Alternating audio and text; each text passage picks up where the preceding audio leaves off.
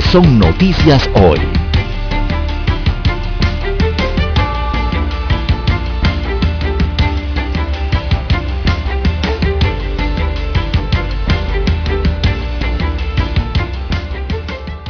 Diputados españoles entregan información a Panamá de presunto desfalco de la Agencia Española de Cooperación Internacional de Desarrollo.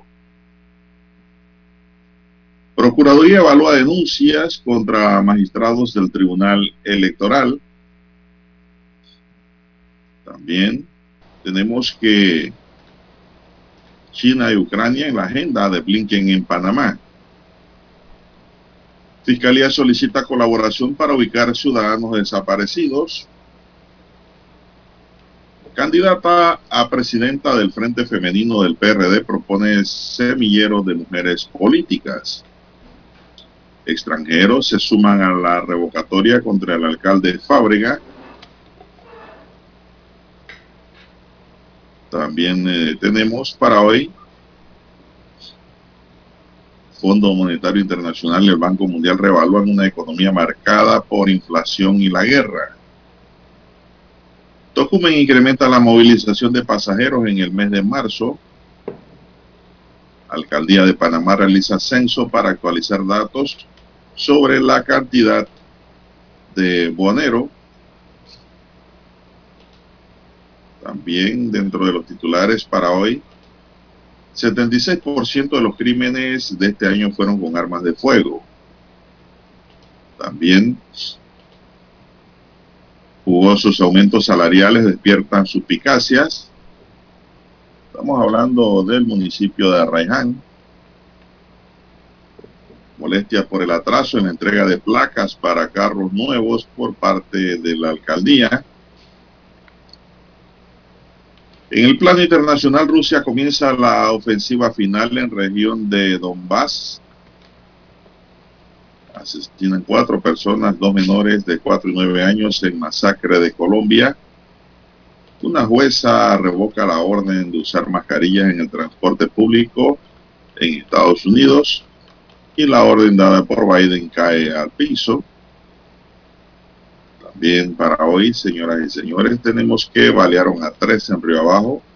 Uno murió en el Hospital San Miguel. Bien, amigos y amigas, estos son solamente titulares. En breve regresaremos con detalles de estas y otras noticias. Estos fueron nuestros titulares de hoy. En breve regresamos.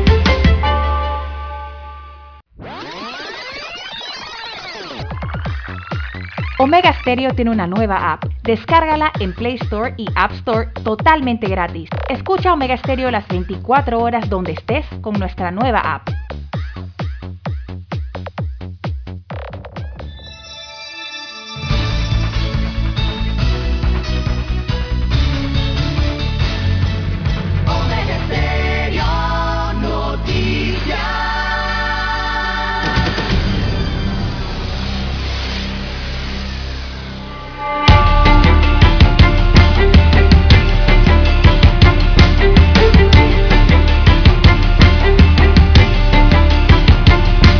Amigos y amigas, muy buenos días. Hoy es martes 19 de abril del año 2022. En el tablero de controles está don Roberto Antonio Díaz. En la mesa informativa les saludamos. César Lara.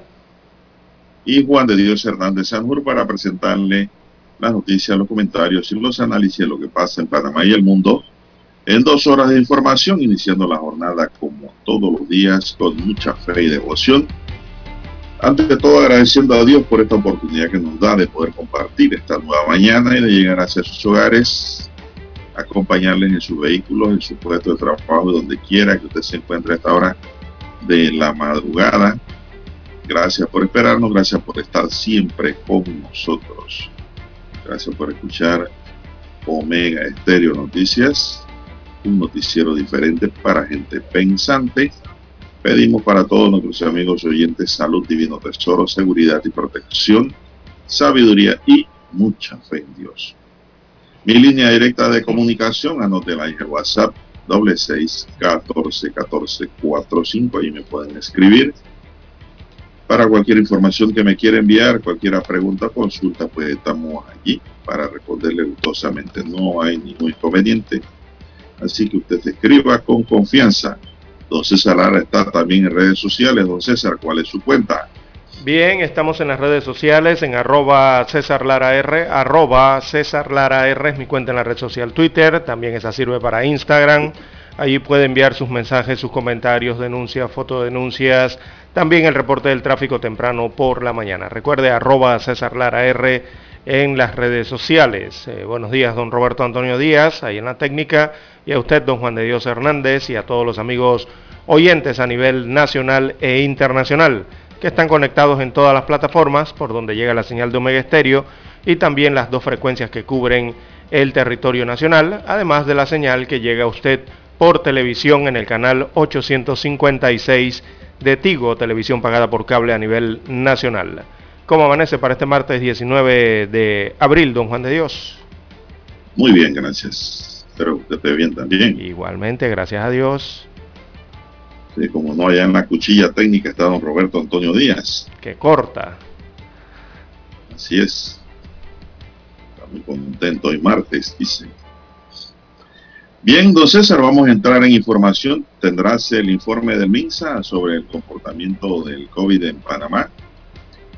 Mientras te ubicas con esa información, eh, podemos informar acá que la diputada del partido español Vox, Macarena Olona, entregó a las autoridades de Panamá la documentación que acreditaría un presunto defalco de 5 millones de dólares cometido por la Agencia Española de Cooperación Internacional para el Desarrollo en Panamá.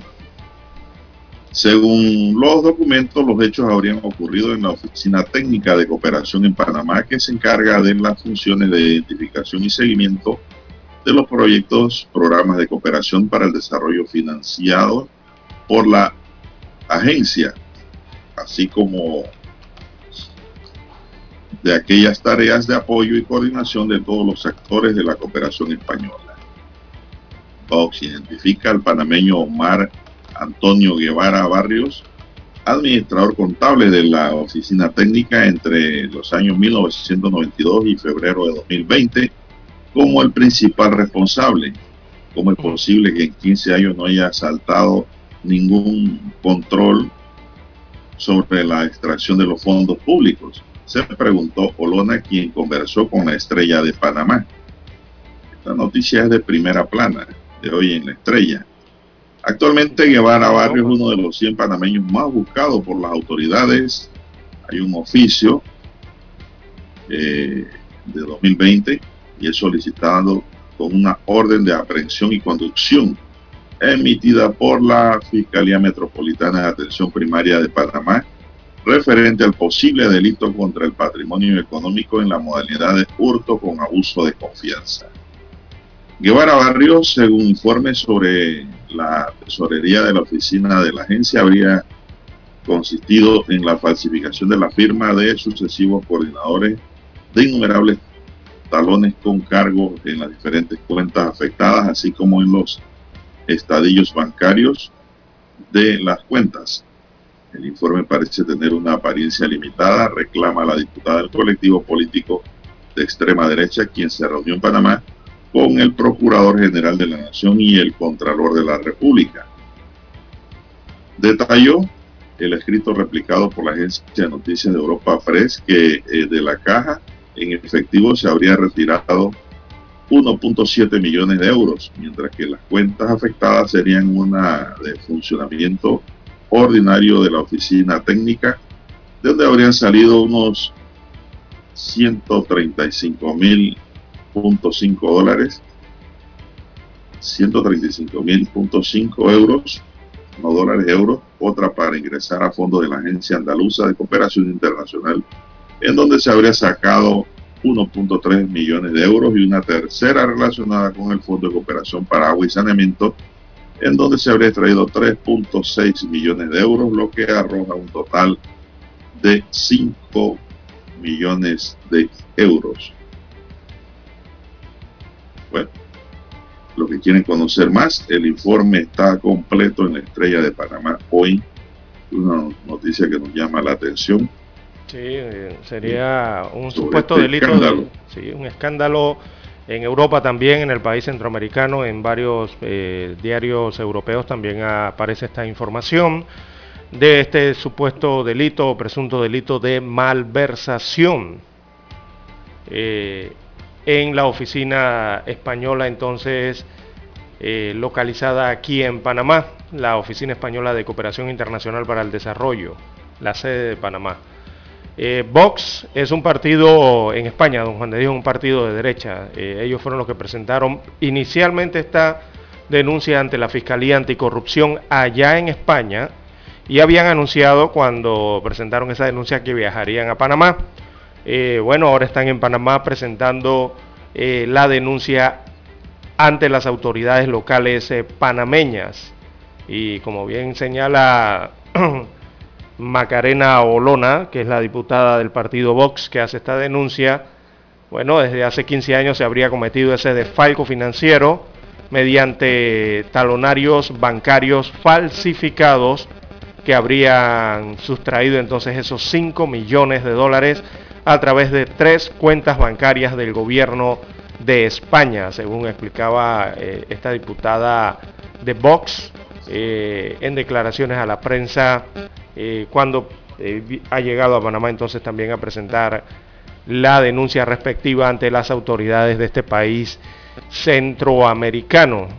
esta es una agencia, don Juan de Dios Española, que se encarga de proyectos, se encarga de programas de cooperación eh, para el desarrollo. Ellos lo financian a través del gobierno español y también esa oficina realizaba otras tareas de apoyo y de coordinación de todos los actores eh, de esa cooperación española aquí en Panamá, señalando, como usted bien lo ha dicho, a Omar Antonio Guevara Barrios.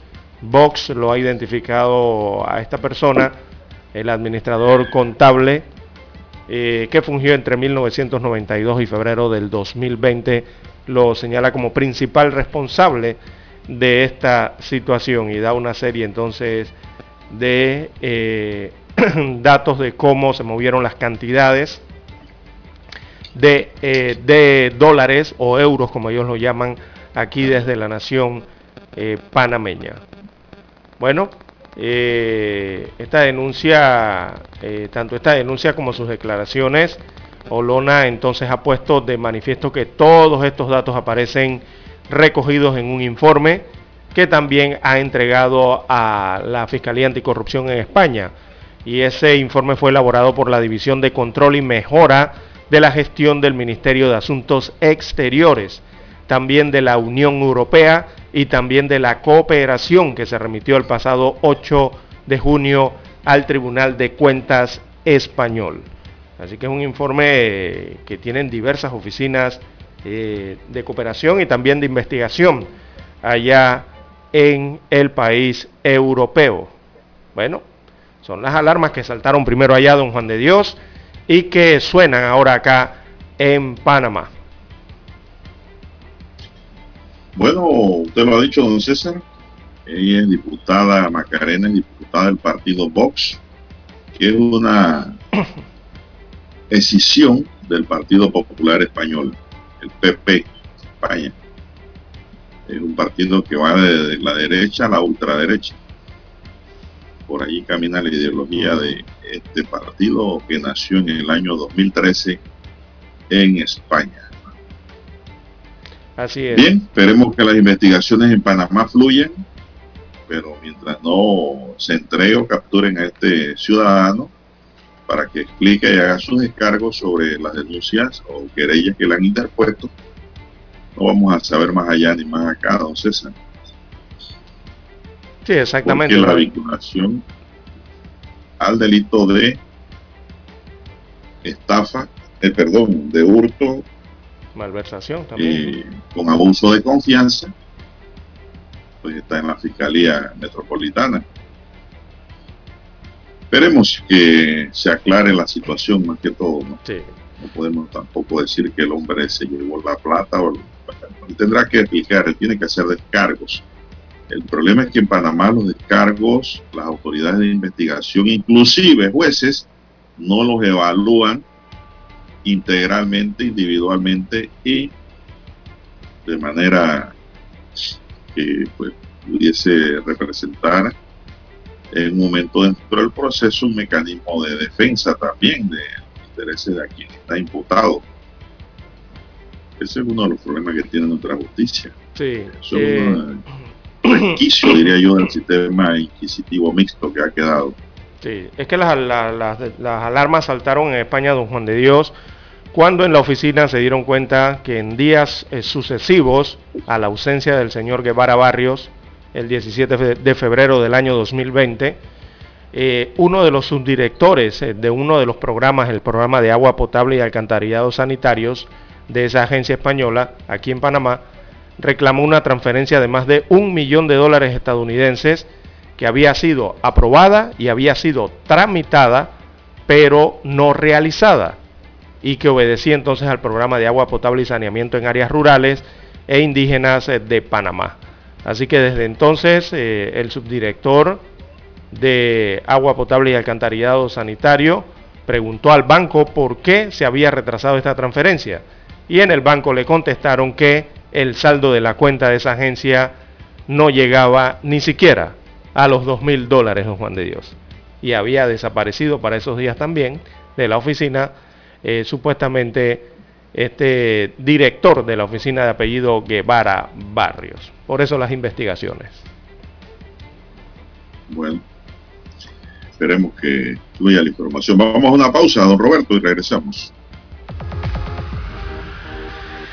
Omega Stereo tiene una nueva app. Descárgala en Play Store y App Store totalmente gratis. Escucha Omega Stereo las 24 horas donde estés con nuestra aplicación totalmente nueva. Para anunciarse en Omega Estéreo, marque el 269-2237. Con mucho gusto le brindaremos una atención profesional y personalizada. Su publicidad en Omega Estéreo. La escucharán de costa a costa y frontera a frontera. Contáctenos 269-2237. Gracias. En centrales telefónicas, la casa del teléfono es tu mejor opción. Te asesoramos y ofrecemos buena atención. Años de experiencia trabajando para ti. La casa del teléfono, ubicados en Via Brasil y Vista Hermosa. La casa del teléfono, líder de telecomunicaciones. La casa del teléfono, distribuidores de Panasonic. Ven a visitarnos. La casa del teléfono. 229-0465. lsdtcorp.com. Distribuidor autorizado Panasonic.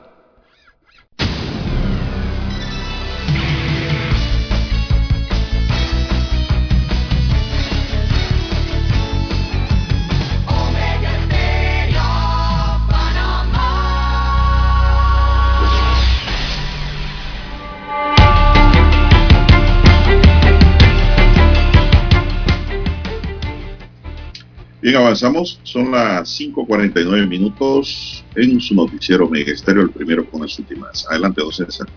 Bien, el informe COVID de las últimas 24 horas eh, destaca que Panamá eh, no reporta muertes eh, por la enfermedad en esta última jornada, don Juan de Dios, así que en las últimas 24 horas no se registraron muertes. La cifra total de fallecidos a causa de este virus es de 8.179 con una letalidad de 1.1%. El informe epidemiológico detalla que en las últimas 24 horas no se registraron defunciones.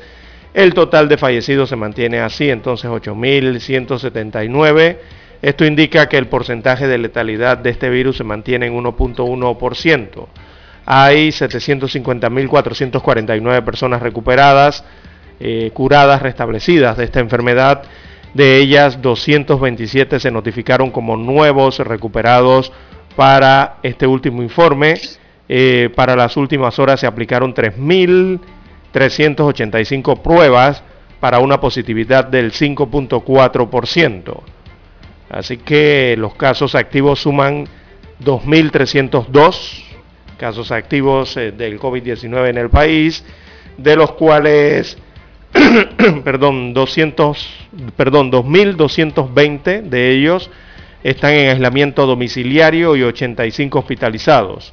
Los que están en aislamiento, veamos el cuadro, se dividen en 2.200 en casa y 20 en hospitales, convertidos en, hoteles convertidos en hospitales en este caso.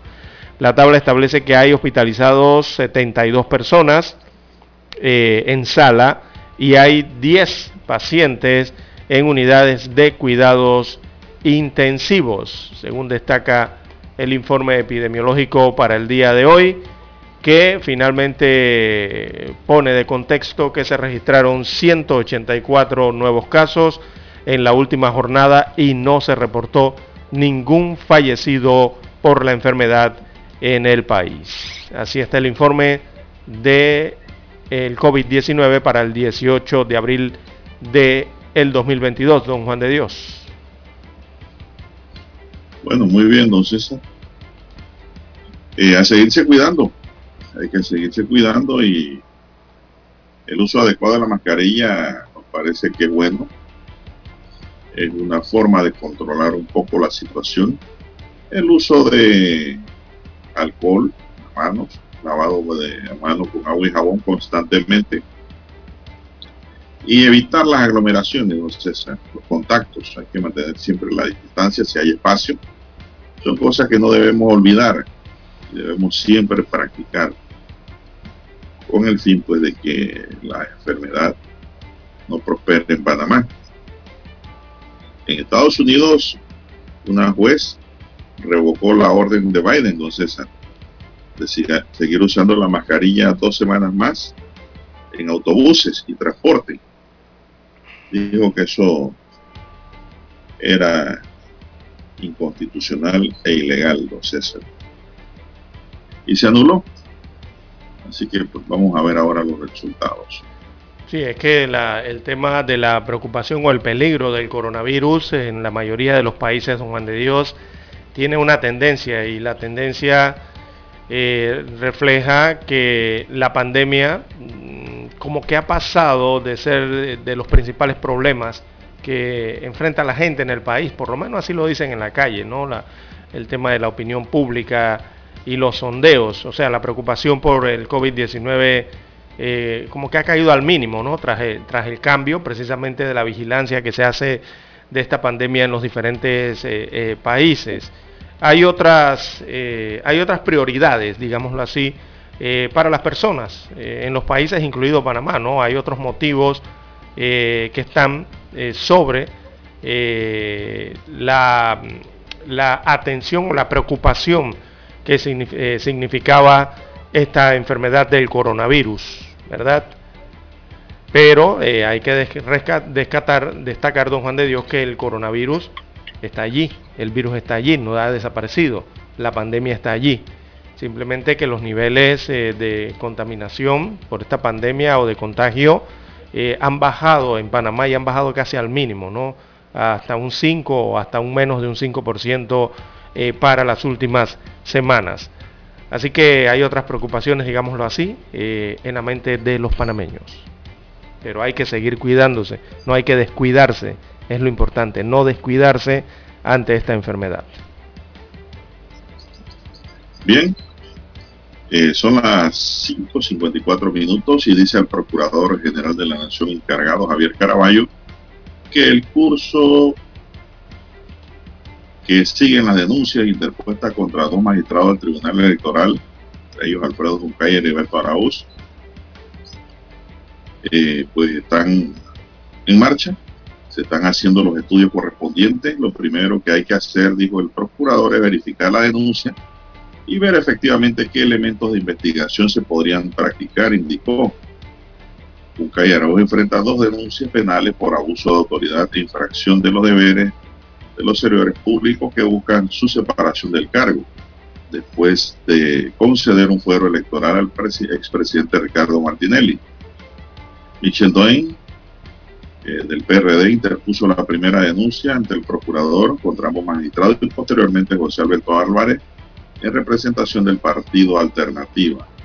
Las denuncias están sustentadas en que los magistrados entraron a interpretar un tratado de extradición sin ser competentes para hacerlo, para justificar el fuero electoral concedido.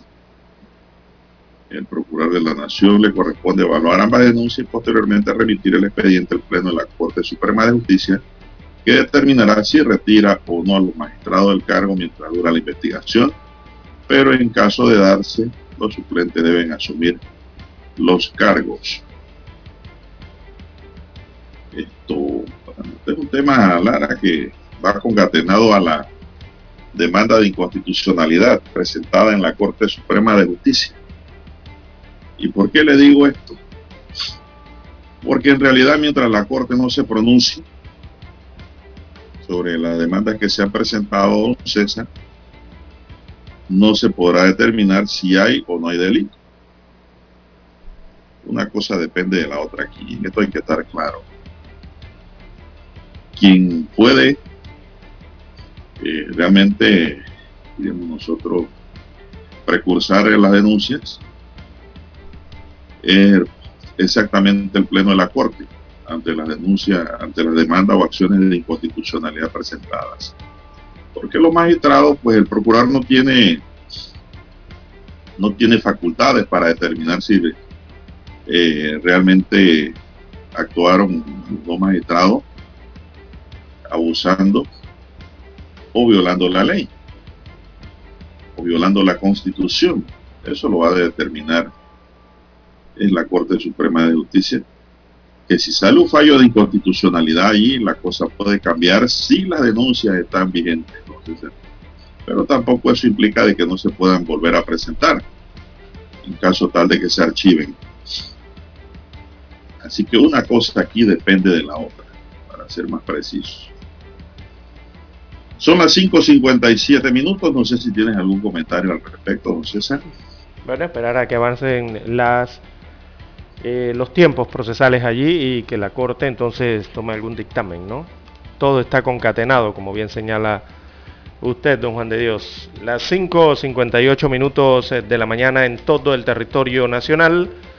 También hay que destacar que el ministro de Salud, Francisco Sucre, retornó al Ministerio de Salud. Así es, eh, Paco Paquito, como le conocen, Sucre, ministro de Salud, está de vuelta en el Ministerio eh, de Salud de Panamá. Él retomó sus funciones el día de ayer y ayer mismo sostuvo entonces una reunión con su equipo eh, de trabajo en esta institución de sanidad de Panamá. Así que enviaron algunos videos de la reunión eh, y también se han subido a redes sociales. Y esto confirma entonces el regreso eh, a las funciones eh, por parte del ministro. Recordemos que el pasado 28 de febrero él se había, él se había retirado, ¿no? producto de una cirugía, había tomado algunos días, una cirugía compleja que tenía que practicarse y bueno, después regresó al país, dijo que se encontraba en plena recuperación, eh, con la gracia de Dios, y ahora eh, asume nuevamente su rol, sus funciones como titular de o jefe de este ministerio, según se confirma a través del MINSA. De nuevo en el potro, don Juan de Dios. Bueno, eso es una buena noticia, don César. Para él, que bien que esté bien que pues haya regresado a su cargo. Recordemos que ante todo, Lara, tenemos que tener solidaridad humana. Así es. Indistintamente de las posiciones políticas que tengan los panameños, indistintamente del pensamiento. Eh, cuando alguien se enferma, Lara, hay que pedirle a Dios que lo mejore. no? Eso es lo que hace el buen cristiano. Y eso precisamente es lo que ha ocurrido aquí, en donde muchos amigos de él pues, han estado pendientes con rezos, con oraciones, pidiendo que regrese y que pues no tuviese una enfermedad grave, pudiese superar todos estos problemas. Al igual que el resto de los panameños que pues, eh, consideran de que hay que ser ante todo humano, don César. Estuvo dos meses fuera del cargo, ¿no? Y ahora regresa como titular. Pero también hay que decir, don César, que el ministro no ha hecho un mal trabajo. Ha hecho un trabajo muy aceptable al, frente del Ministerio de Salud. Vamos a la pausa, don Roberto. Adelante. Regresamos.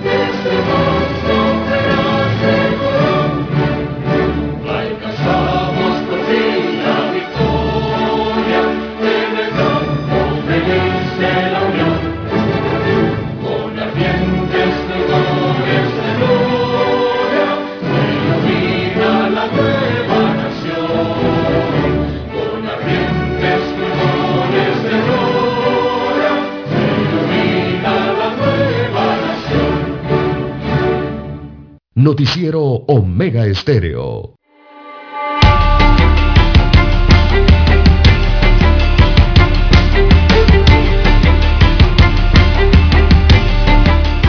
Bien, son las seis tres minutos. Oiga, don César, ayer circuló en redes sociales algo de lo que pues, todo el mundo pensaba ya había sido superado. Y es la deuda que mantiene don Roberto Durán con una empresa financiera. Sí que le salvó la casa hace algunos años, pero que dice que de 181 mil dólares que prestó para esa transacción, la deuda va por 800 mil dólares. es que esa deuda data de los años 90, don Juan de Dios, imagínese la cantidad, ¿no? 1991 específicamente eh, tiene este, este problema con este préstamo que data de, esa, de ese año y que está afectando entonces eh, al boxeador panameño, a la gloria panameña, porque así lo consideramos aquí en Panamá, ¿no? La gloria del boxeo panameño Roberto Manos de Piedra Durán. Eh, el comerciante que a través de una financiera eh, otorgó el préstamo por 181 mil dólares con garantía de la casa del boxeador en el cangrejo, bueno, nuevamente salió a la luz pública la situación. Esto por el impago que se inició en el proceso legal de 1997 y concluyó a favor de, eh, el ciudadano Osvaldo Lao Campo, que hizo este préstamo entonces a través de la financiera El Trébol, pero eh, no se ha hecho efectivo entonces. El gobierno, eh, varios gobiernos nacionales aquí en la República Don Juan de Dios intervinieron para tratar de resolver este conflicto, pero al final nada se concretó. Y la deuda ya se acerca a esa cifra que usted señala, 800 mil dólares es la deuda que hay al respecto. Así que ayer circuló una carta donde se alega que se le ha citado a Roberto Manos de Piedra Durán tres veces al juez de paz, pero no acude. Y ningún político quiere correr el costo del desalojo. Así que el excampeón eh, no ha reaccionado ante lo alegado por el comerciante hasta el momento. Pero bueno, así está la situación con esa casa ubicada cercano aquí a los estudios de Omega Estéreo. Pues sí, don César, eh, bueno, eh, los desalojos son competencia de los jueces de paz. Y se ha informado que Durán no quiere desalojar la casa. Digo, ¿para dónde se va a ir a vivir? Entonces, es la otra pregunta que hay que hacerse, ¿no? Yo pensaba que él había pagado eso, mire, don César, que él no tenía esos problemas, realmente. en Yo pensaba que él estaba por lo menos con su casa asegurada, ¿no? Lo primero que uno asegura como persona responsable es el techo. ¿no? Y más si tiene hijos o nietos. La familia entera vive un techo para que ellos tengan un resguardo, ¿no? Pero no ha ocurrido en este caso así. Eh, la casa está en un, como quien dice, en un casi está ahora mismo sobre como quien dice un pantano, don César. Sí, porque limbo no se puede utilizar esa palabra allí, ¿no? no, no, no, ya está en un pantano. ¿Y qué se puede hacer, don César? Para que Durán no quede sin casa, es la pregunta que habría que hacer, ¿no? Es que ¿Usted estaría de acuerdo en que le paguen la deuda de Trébol y Durán se quede allí? Bueno, don Juan de Dios. El gobierno eh, me refiero. Eh, bueno, hay muchas voces. por ahí va a venir la cosa. Eh, hay muchas voces que han eh, surgido, algunas, no diría que muchas, no diría que muchas, a favor de esa idea que usted acaba de expresar, pero hay otra gran mayoría que se opone a, que el Estado central, a través de los impuestos de los panameños, eh, pague esa deuda por el mero hecho de ser una gloria del deporte y argumentan por qué, porque don Juan de Dios, eh, el país se encuentra desde hace algunos años en momentos de necesidad para mucha gente eh, que no ha tenido la misma oportunidad en el país, ¿no? Eh, esos son los que dicen que no. Hay otros que dicen que sí, deberían asumirlo y el Estado debería ayudarlo por ser lo que ha sido Roberto Durán, ¿no? La, gloria deportiva. está ayudando, don César. El Estado le está ayudando. Así es. El Estado le tiene una pensión.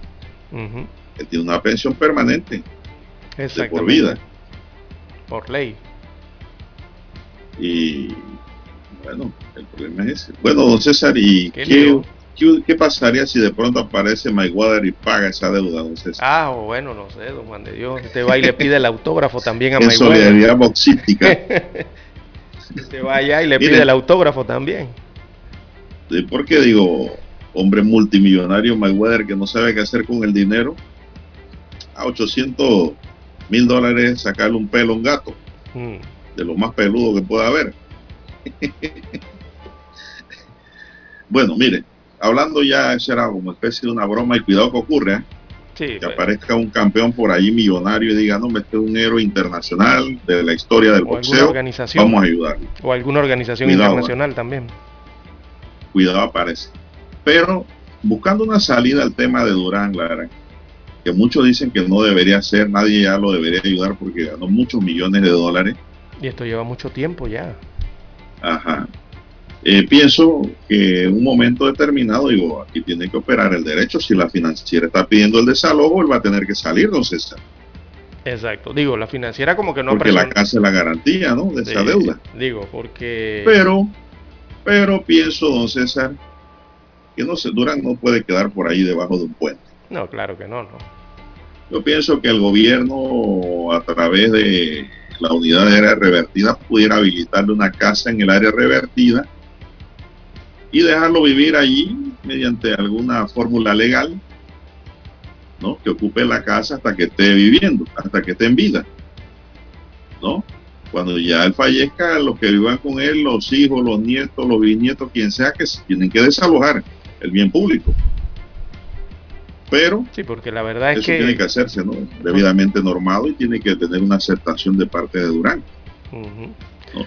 Porque la verdad es que el, el, el prestamista... Esa es la salida que yo veo Sí, porque el ¿No? prestamista no ha querido presionar el, que para no dejar a Durán debajo de un puente. Exacto, porque quien prestó el dinero, eh, le prestó el dinero, no ha querido presionar. Porque eh, es fácil conseguirse una orden de citación co- contra una persona y conducirla con dos policías a un juez de paz, ¿no? Bueno, imagínense si fuera un asesor presidencial, yo le hubiera hecho esta idea al presidente.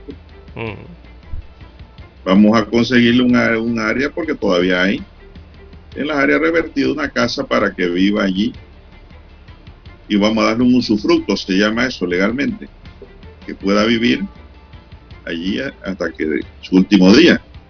Una vez se nos va a los brazos del Señor, todo lo que estén ahí viviendo familiares y hasta manzanillos posiblemente, Oiga, sí. se tienen que ir. Ya, hasta ahí llegó. ¿Qué más ayuda que esa, César? También pues es un- una de las posibilidades y creo que la más potable, don Juan de Dios. Sí, yo veo eso así. Porque sacar Porque 800 tampoco mil los bienes dólares... públicos se pueden estar regalando. Exacto, no se puede. 800 mil, si le dijeran a usted que que son unos fecha 5 de mil, 10 cumpleaños. mil, 20 mil, pero 800 mil ya la cosa cambia. No, no, no, son 800 mil, una deuda. Y me imagino que con la financiera, la financiera se va a cobrar sus deudas y sus intereses y Durán le va a quedar debiendo, don César. Así es. Esa podría ser una forma. La otra forma es recolectar fondos, don Juan de Dios. No sé, cuidado, alguien se inventa una de un campaña. avalúo, la casa ya no va- la casa no vale 800 mil. eh, Hay que ver el precio catastral de ese bien. también, ¿no? Y lo más probable es que esté muy por debajo de los 800 mil.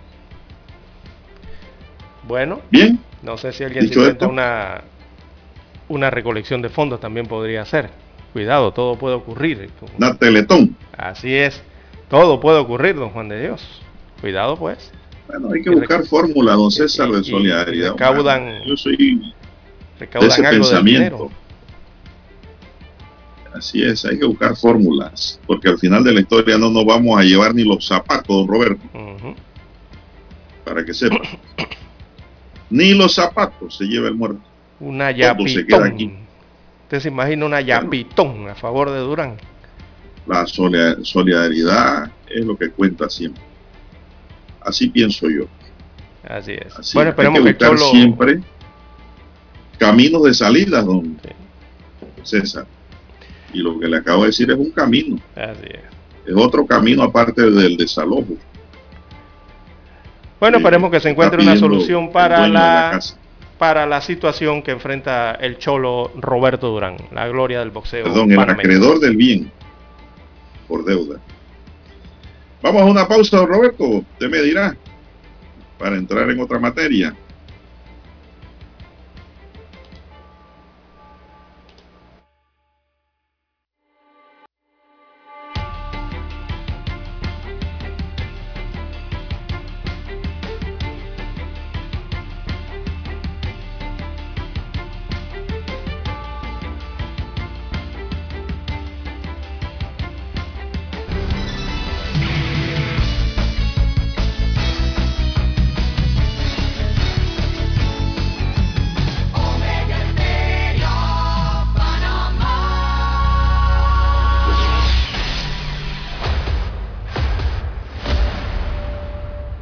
Desde los estudios de Omega Estéreo, establecemos contacto vía satélite con la voz de América. Desde Washington, presentamos el reportaje internacional.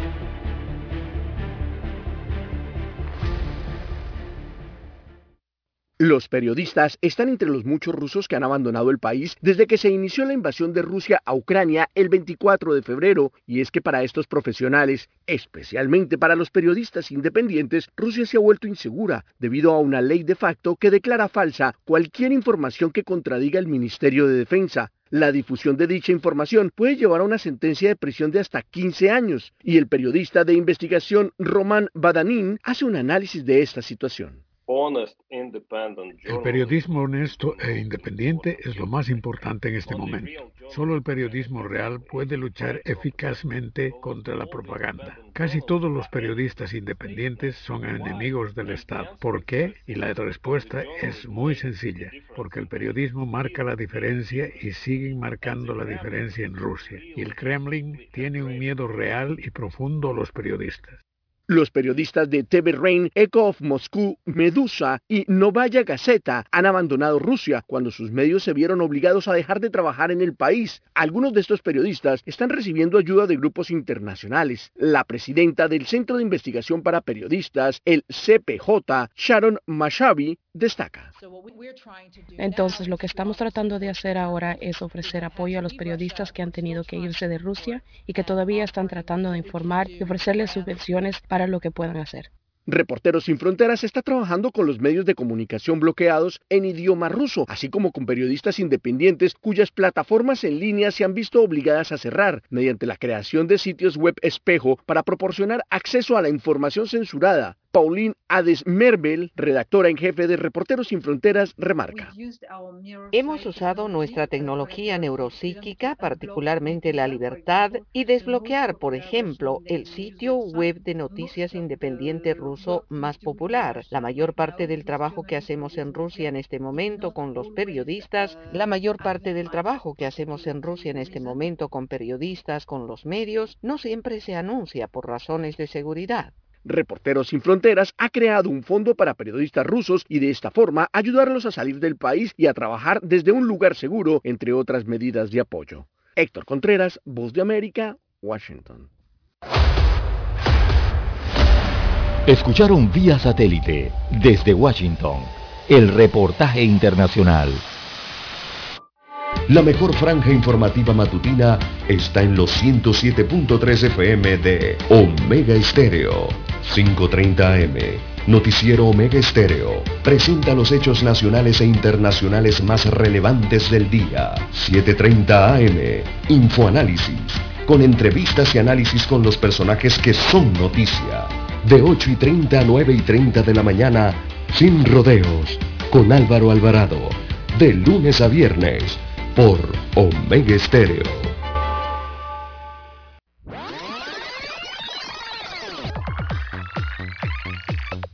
Omega Stereo tiene una nueva app. Descárgala en Play Store y App Store totalmente gratis. Escucha Omega Stereo las 24 horas donde estés con nuestra aplicación 100% renovada.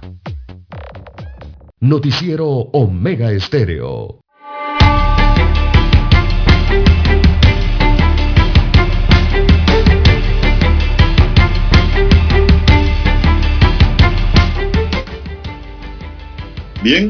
Son las 6, 18 minutos, 6, 18 minutos. Bueno, el movimiento Nuevo Amanecer, liderado por el presidente de la Asociación de Residentes Naturalizados de Panamá, Rafael Rodríguez, anunció su participación este miércoles 20 de abril de 2020 en la recolección de firmas dentro del proceso de revocatoria contra el alcalde capitalino José Luis Fábrega. Rodríguez informó que estará en las instalaciones del Tribunal Electoral a partir de las 8 y 30 participando de este proceso. El dirigente de Arena hizo un llamado a los 15.000 naturalizados y familiares de extranjeros panameños que no estén de acuerdo con las actividades desarrolladas por el alcalde Fábrega para que ejerzan su derecho y utilicen alguna de las modalidades que ofrece el Tribunal Electoral para firmar la revocatoria.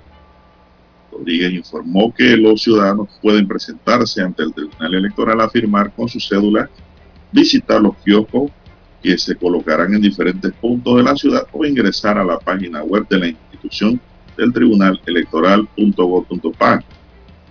Eh, mañana miércoles inicia el proceso de recolección de firmas para la revocatoria en contra de Fábrega se deberán recoger 198.920 firmas válidas en 120 días, don César. Así es, tienen cuatro meses para la recolección de firmas que inicia precisamente el día de mañana 20 de abril, don Juan de Dios. Así que hay kioscos multiservicios, eh, ¿verdad?, ubicados en diferentes puntos de la ciudad de Panamá eh, para hacer eh, este proceso. Ellos le llaman kioscos a estos aparatos, a estos aparatos electrónicos que parecen unos dispensadores de dinero, de cajero automático. Bueno, son parecidos, pero son los del Tribunal Electoral unos que tienen unos colorcitos azul, celeste, así, esos colorcitos, ¿no? Y dicen tribunal contigo y tienen un gancho. Bueno, ese es el denominado kiosco, ¿verdad? Del que hablan constantemente. Ahí usted va y hace el trámite eh, en línea, eso tiene un teclado de computadora con, con, con, todas las letras, como si usted tuviera una computadora en su casa, y usted hace su trámite allí, ella le va indicando y usted va llenando, ¿no? Y usted hace su trámite dentro de ese kiosco del tribunal contigo. ¿Dónde están esos kioscos? Eh, están ubicados en Panamá Centro, en la regional eh, de Panamá Centro, eso queda en el atrio derecho, también en la regional de Panamá Centro, en el atrio izquierdo, se refieren a eh, la ubicación del Tribunal Electoral, en este caso en Ancón, cuando usted entra hacia la derecha o va hacia la izquierda del edificio. También están ubicados en la línea 1 del metro de Panamá, en la estación del Ingenio hay un kiosco, ahí en la estación del metro, también en el metro de Vía Argentina en la estación, en la estación de la Vía Fernández de Córdoba hay otro kiosco donde usted puede presentar eh, su trámite para la firma de la revocatoria. Eh, también en Panamá Este, en el sector este de la ciudad, en el Super 99 de La Doña, en la regional de Panamá Este del Tribunal Electoral, también en el 99 de Brisas del Golf, en San Miguelito, el Super Extra de los Pueblos, en Megamall 1 y 2, allá el centro comercial ubicado hacia el área este de la capital, también en el Machetazo Costa Sur, en Tocumen en el Fuerte, en el Machetazo de Nuevo Tocumen. En el área norte de la ciudad capital eh, también hay otro kiosco de estos multiservicios en la línea 1 del metro, en la estación de San Isidro específicamente está ese kiosco, también en el 99 de la Cabima, en la línea 1 del metro de los Andes, en la estación de San Miguelito también hay otro, en la regional de Panamá Norte del Tribunal Electoral. Usted puede hacer el trámite en el kiosco o también puede firmar allí en las oficinas. También en el Super Extra de Ojo de Agua hay otro kiosco electrónico en el fuerte de San Miguelito y en el fuerte de Villa Zaita. Son los puntos dentro de la ciudad capital o dentro del distrito capital donde se ubican estos kioscos multiservicios donde usted puede hacer ese trámite. El otro es a través de eh, las oficinas regionales o las oficinas de sedes del Tribunal Electoral. Usted se presenta y puede hacer el trámite allí, evidentemente, ¿no? Así que son varias de las formas en que usted puede aportar la firma para el llamado a referéndum revocatorio del alcalde del distrito capital.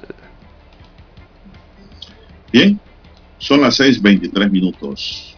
Así que pues mucha gente preparándose, don César, con sus bolígrafos para firmar la gran pregunta que surge es, ¿se recogerán las 198 mil firmas? Bueno, eh, el padrón electoral del, 2000, eh, perdón, del 2019 eh, tenía más de 660 mil electores en el distrito de Panamá. Eran los que estaban habilitados para votar en la elección de alcaldes. 600, más de 660 mil ciudadanos electores. Eh, de ellos, Fábrega obtuvo el 30% de ese padrón electoral para poder ser alcalde. Creo que fue 30, 31%, algo por allí sacó. Eh, y ahora hay que ver si los, esos 660 mil electores están habilitados ahora mismo o son los que pueden o tienen el derecho de ir a firmar, si así lo desean, o, sea, o si consideran que el alcalde debe ser removido. Hay personas que consideran que no, que el alcalde debe quedarse. Así que eso está dentro de esa java, don Juan de Dios, de 660 mil eh, ciudadanos electores de el, circuito donde se encuentra el municipio de Panamá. De allí tienen que salir 198 mil firmas para poder ir a un referéndum. 198 mil firmas vienen siendo aproximadamente precisamente eso, eh, un poco más, eh, rozando el 30% del padrón electoral. Bien, son las 6.24 minutos. Vamos a esperar pues que inicie mañana el proceso de recolección de firmas.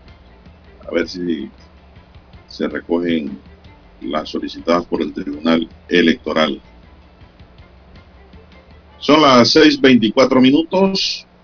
Bueno, las autoridades judiciales investigan la muerte de Jonathan Rodríguez Rock, ha ocurrido el domingo en su residencia en Cerro Batea, San Miguelito.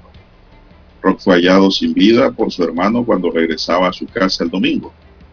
Posteriormente, la mañana de ayer, el vehículo de Rock fue hallado abandonado en los estacionamientos de la gran estación de San Miguelito.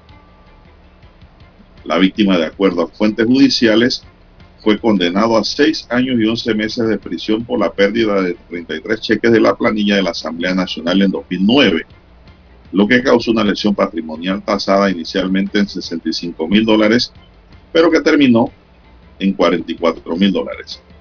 Rock trabajó de 2015 al 2019 como colaborador de una conocida diputada de San Miguelito del PRD y cambió cheques de personal adscrito a la diputada. En ese caso, la diputada nunca presentó denuncia. Las investigaciones que realizan las autoridades determinarán las causas reales de la muerte de Jonathan Rodríguez, quien fue hallado sin vida en su casa el pasado domingo. César, noticia que lleva la firma del distinguido periodista Leodimiro González del diario El Siglo. vamos a ver qué arrojan las investigaciones. Ya no trabajaba en la asamblea, don César. Trabajó en la asamblea.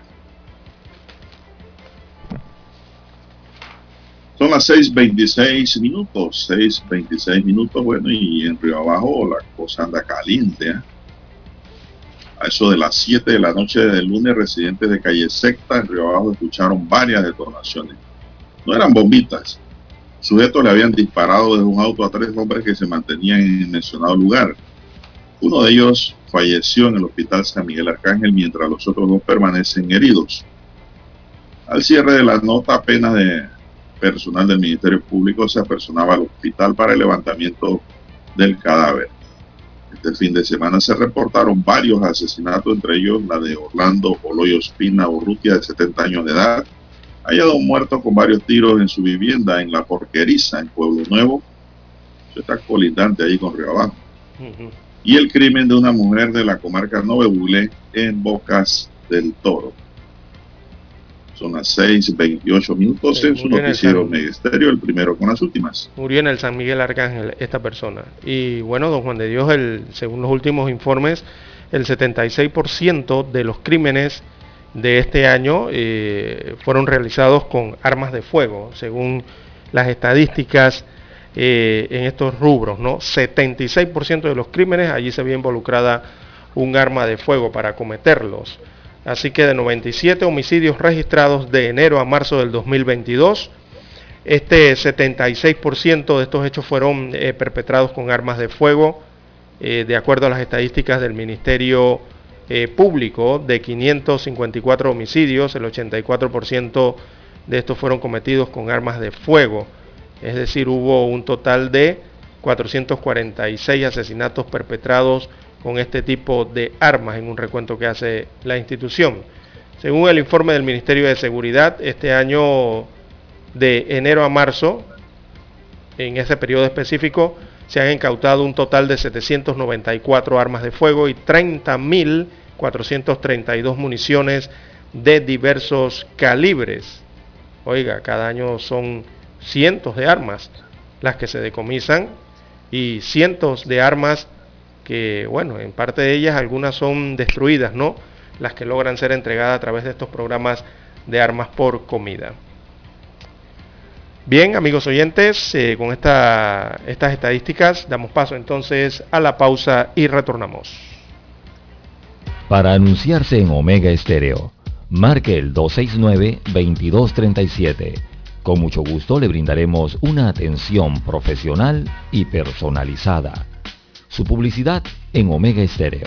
La escucharán de costa a costa y frontera a frontera. Contáctenos 269-2237. Gracias.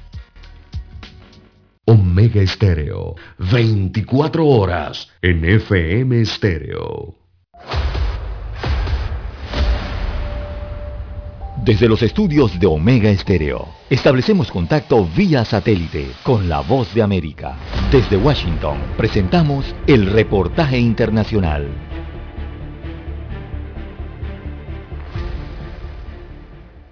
Estados Unidos hace un importante anuncio sobre una cumbre mundial en la cual se analizarán las maneras de poner fin a la crisis generada por la pandemia del coronavirus. La Casa Blanca informó que el encuentro será virtual y está previsto para el próximo 12 de mayo. La reunión estará encabezada de manera simultánea por Estados Unidos junto con la actual presidencia del G7 Alemania, la presidencia del G20 Indonesia. Senegal representará a África y Belice al Caribe. El gobierno de China ha confirmado la muerte de pacientes por coronavirus en medio del más reciente rebrote que ha obligado a las autoridades a recrudecer las medidas de mitigación. José Perralete, Voz de América. Rusia comenzó a arrojar bombas antibúnker sobre una planta siderúrgica de Mariupol, donde los ucranianos se niegan a rendirse, informó el comandante del regimiento Azov de la Guardia Nacional. El general Denis Prokopenko, cuyos soldados resisten la embestida de las fuerzas rusas en la principal ciudad portuaria del sur de Ucrania,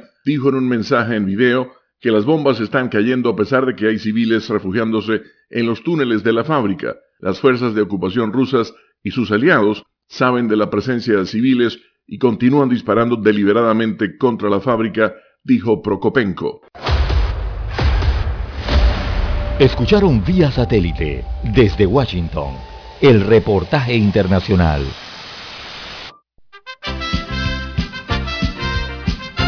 Infoanálisis de lunes a viernes de 7 y 30 a 8 y 30 de la mañana por los 107.3 FM de Omega Estéreo. Con Guillermo Antonio Adames, Rubén Darío Murgas, Camila Adames Arias y Milton Enríquez. Infoanálisis, el programa para gente inteligente como usted.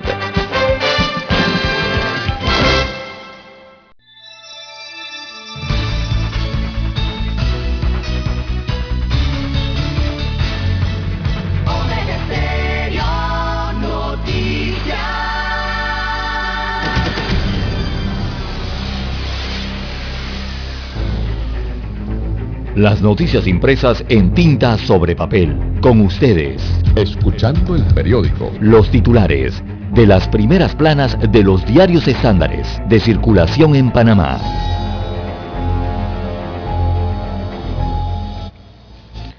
Bien, amigos oyentes, el diario La Prensa titula para este martes 19 de abril, coreanos eh, diseñarán el túnel del metro. Así que el tramo soterrado de la línea 3 eh, será construido dentro del plazo de 54 meses eh, contemplados o más bien incluidos en el contrato firmado por HPH Joint Venture, así se llama la empresa entonces que diseñará y construirá el metro. Se trata de este consorcio coreano HPH Joint Venture eh, que construye la línea 3 del metro, también diseñará el túnel que permitirá que el monorriel cruce por debajo del cauce del canal interoceánico de Panamá. Así que en agosto del 2021 este proyecto había sido adjudicado a otro grupo de empresas que finalmente no cumplió con los requisitos que exigía el gobierno central. Así que voceros del Metro de Panamá informaron que el consorcio Túnel de las Américas integrado por las empresas técnicas y proyectos SA, SEPTIPSA y Luis Berger LAC, no presentó la póliza de responsabilidad profesional, lo que impidió formalizar el contrato por 9,8 millones de dólares tan solo para el diseño del túnel. En otros títulos, eh, para la mañana de hoy, tenemos deficiencias en salud, están claras, urge hacer cambios al sistema un reportaje especial que se presenta hoy en la página 4A del diario La Prensa. Allí autoridades y expertos, expertos en salud destacan o tienen claras las deficiencias que tiene el sistema. A pesar de ello, no se realizan los cambios necesarios de cara a la innovación. Disponer de un alto presupuesto para el sector es una de las fortalezas, dicen estos expertos, que también eh, destacan aquí en una infografía el presupuesto de salud en millones de dólares, tanto del Ministerio de Salud como de la Caja del Seguro Social. Dice que el Ministerio de Salud anualmente tiene 2.532 millones de dólares y la Caja del Seguro Social maneja un presupuesto de 6.580 millones de dólares por año. Bien, en más títulos, en la mayoría en funcionamiento, por cierto. Eh, en otros títulos del diario La Prensa para el día de hoy, Mallorca ya está en el país. Ayer visitó Darien Compino, destaca una fotografía en el, en el que se muestra en el centro al ministro de Seguridad Juan Manuel Pino y a Alejandro Mallorcas, que es el secretario de Seguridad de los Estados Unidos eh, de América. Eh, él llegó ayer a Panamá para participar en un encuentro regional ministerial, cumbre en la que también participará el secretario de Estado de ese país, Anthony Blinken. Así que Mayorgas y el ministro de Seguridad, Juan Pino, visitaron la estación de seguridad migratoria en San Vicente. Eso queda en la provincia de Darién. Precisamente los desafíos que genera la migración irregular para el continente son el plato fuerte del encuentro que empieza hoy en Panamá. También en otros títulos del diario La Prensa, a llegada de Robinson quiere liderar a las mujeres del PRD. Es un tema de políticas. Ella se llama Arelis González Gaitán, subadministradora de la Autoridad Nacional de la Administración de Tierras Antay se postuló ayer al cargo de presidenta del Frente Sectorial Femenino para las elecciones internas del oficialista Partido Revolucionario Democrático. Arelis González Gaitán es una de las personas de confianza del diputado Benicio Robinson, presidente del PRD, y quien busca retener este puesto, según destaca el diario La Prensa. También para hoy en Panorama, Rusia inició ofensiva en el este de Ucrania. En la sección Vivir Más, con cortometrajes, eh, aparece Vuelta al Sol. Ahí hacen una descripción de este cortometraje. También en los deportes, el triatlón de Portobelo estará mucho más extenso este año. También aparece el martes financiero en el diario La Prensa. Desarrollan el tema La panameña que conquista el mundo con el arte digital NFT. Eh, la fotografía principal del diario La Prensa para el día de hoy fue captada en Ciudad de Panamá, en el corregimiento de Ancón, y la titulan Conexión con Amador, cinta costera 3. Así que el proyecto que conecta la cinta costera 3 con la calzada de Amador registra un avance del 16.9%. La obra cuyo costo suma 44.2 millones de dólares tiene una extensión de 1.5 kilómetros y además del viaducto marino, incluye una ciclovía y una rotonda para mejorar el flujo hacia la calzada de Amador. Se muestra entonces la fotografía aérea de los trabajos en la calzada de la cinta costera 3. Bien, estos son los títulos que presenta el diario La Prensa. Ahora revisemos la portada del diario La Estrella de Panamá. Así es, la estrella de Panamá para hoy dice, diputados españoles entregan información a Panamá de presunto defalco a la Agencia Internacional de Desarrollo. Eh, están buscando a través del Ministerio Público un panameño de nombre Omar Antonio Guevara Barrios, administrador contable de la Oficina Técnica de Cooperación laboró de 1992 a febrero de 2020 en esta agencia. Procurador evalúa denuncias contra magistrados del Tribunal Electoral. Las denuncias van dirigidas pues al señor Alfredo Junca y Heriberto Araúz.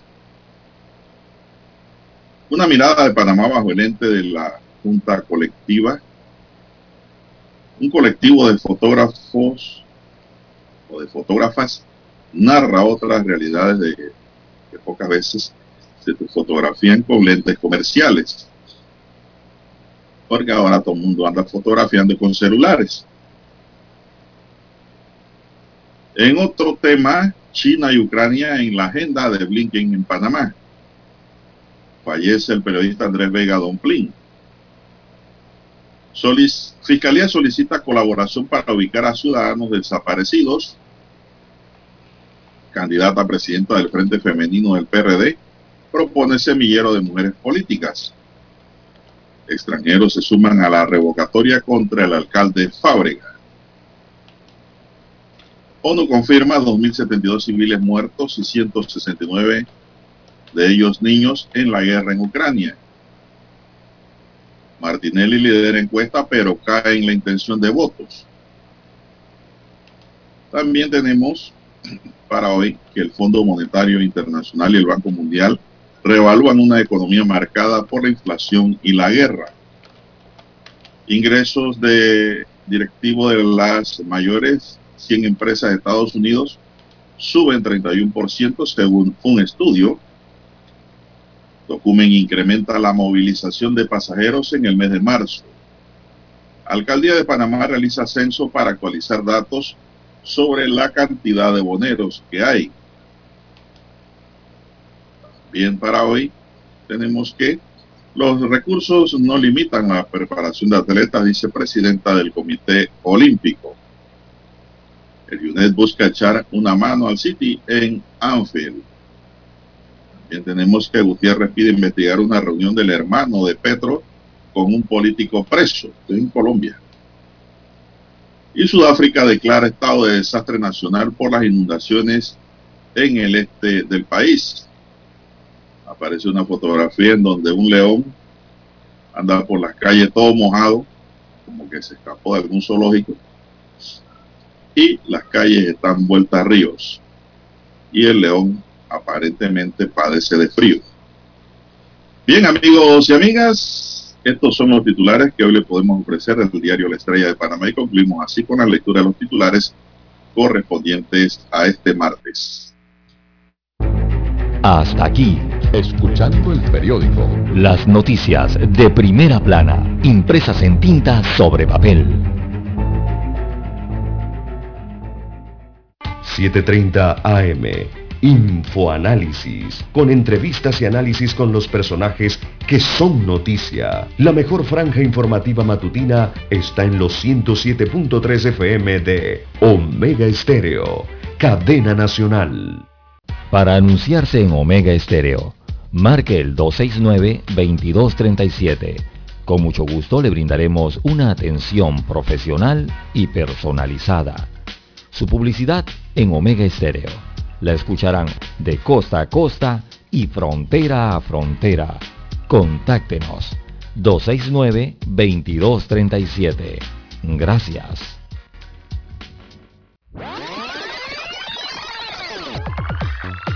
Omega Stereo tiene una nueva app. Descárgala en Play Store y App Store totalmente gratis. Escucha Omega Stereo las 24 horas donde estés con nuestra nueva app.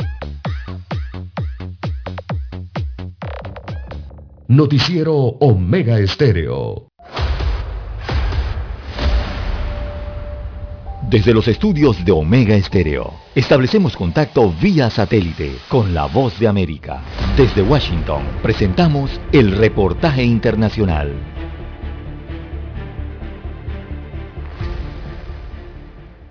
El gobierno del presidente Joe Biden está dando un paso clave para garantizar que los fondos federales respalden el sector manufacturero de Estados Unidos con el establecimiento de requisitos sobre cómo los proyectos de infraestructura financiados con fondos federales obtienen su material de construcción.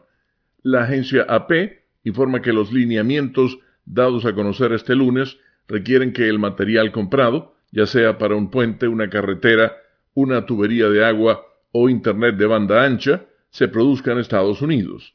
Sin embargo, las reglas también establecen un proceso para renunciar a esos requisitos en caso de que no haya suficientes productores nacionales o el material cueste demasiado, con el objetivo de emitir menos exenciones a medida que aumente la capacidad de fabricación del país.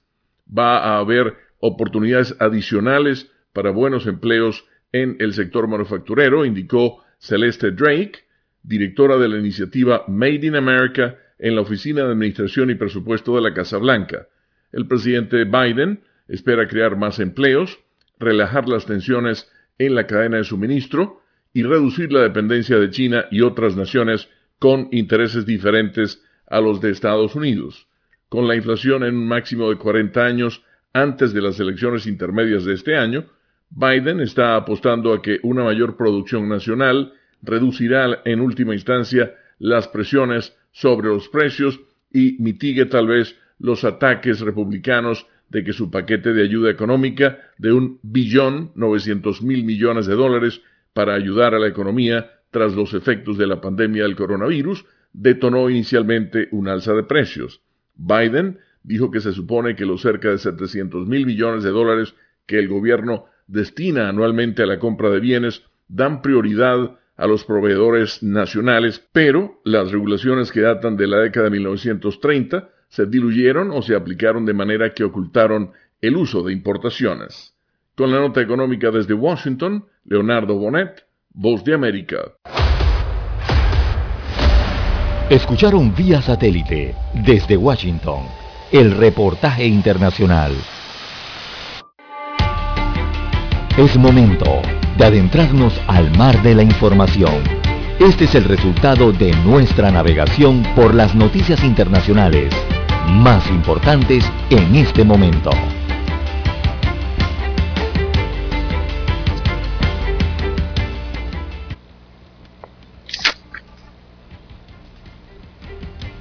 Bien, señoras y señores, bueno, se quedó dormido don César.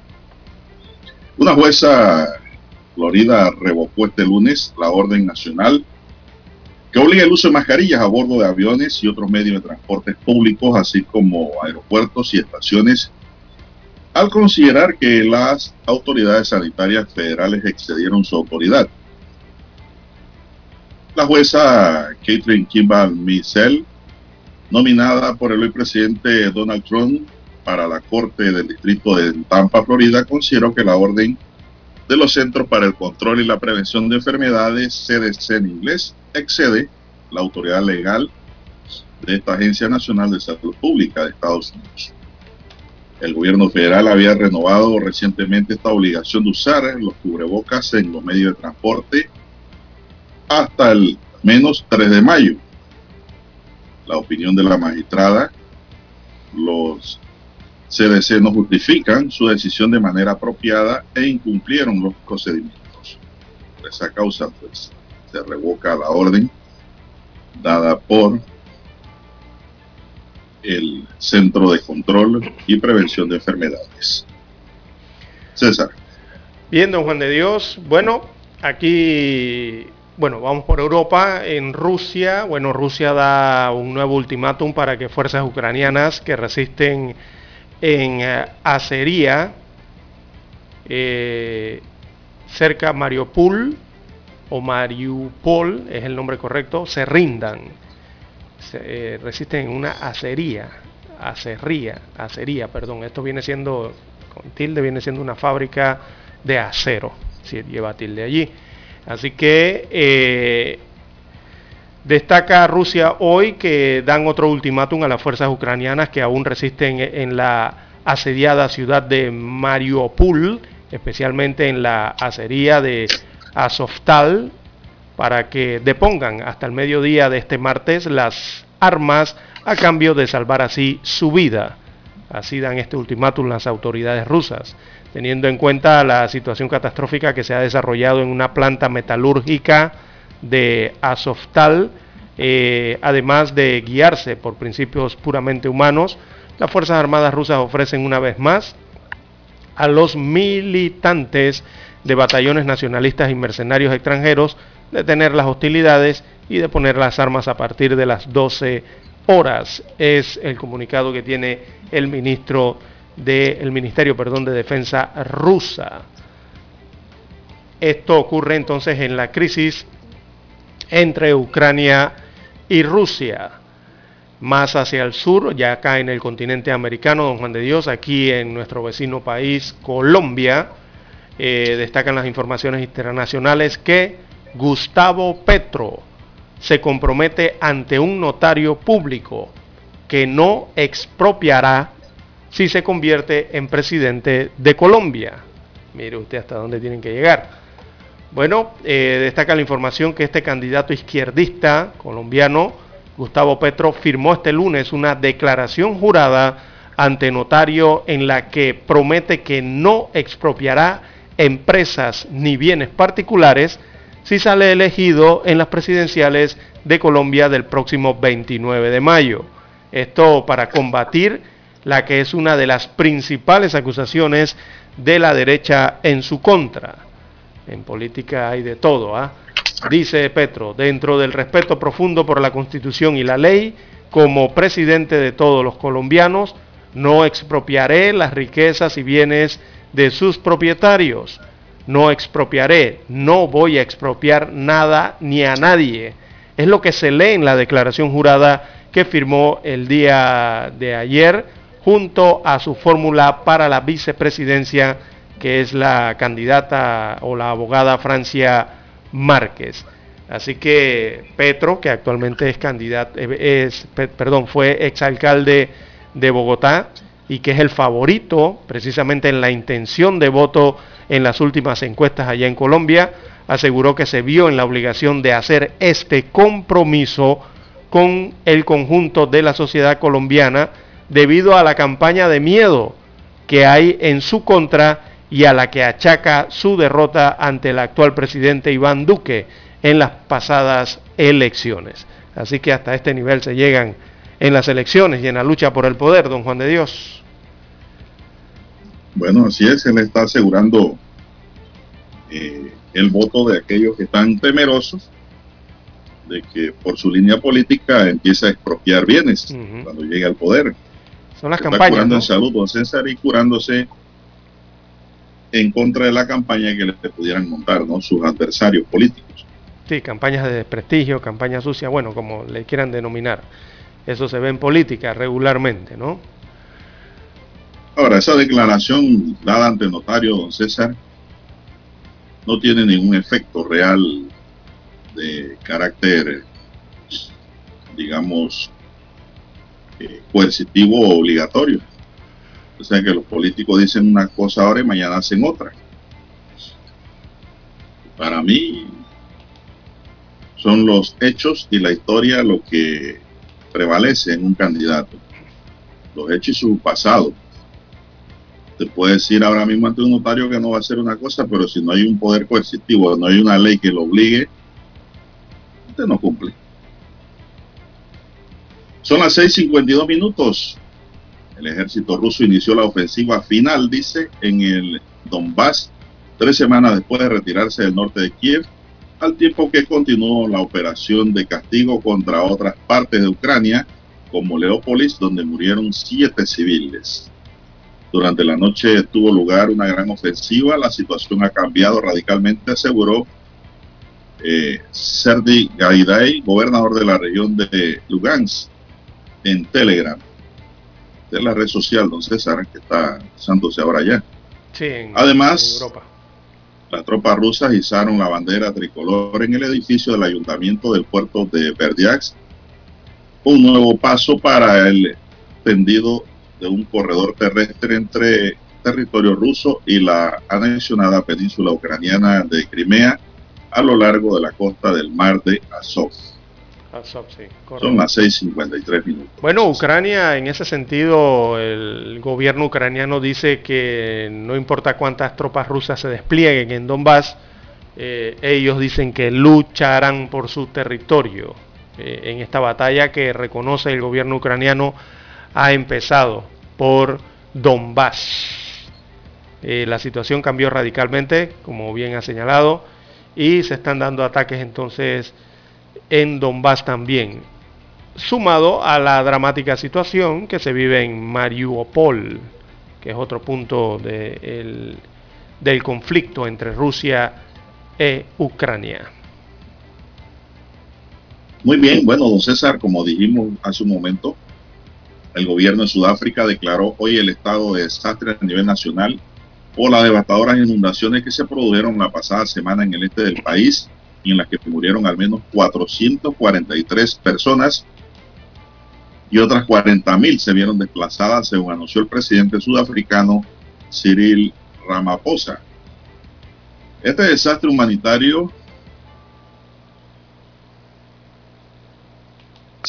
urgente y masivo. Las la salud y el bienestar de miles de personas aún están en riesgo Las inundaciones han causado un gran daño social y económico, lamentó Ramaphosa en un mensaje televisado a la nación. El presidente surafricano explicó que aunque el Ejecutivo había declarado ya la semana pasada el estado de desastre a nivel provincial en la zona afectada, la oriental región de KwaZulu Natal, dada la extensión y el impacto de estas inundaciones, la catástrofe necesita de medidas adicionales. Así el gobierno decidió declarar el estado de desastre a nivel nacional, decisión que permitiría al Estado acceder a recursos públicos adicionales para paliar los daños.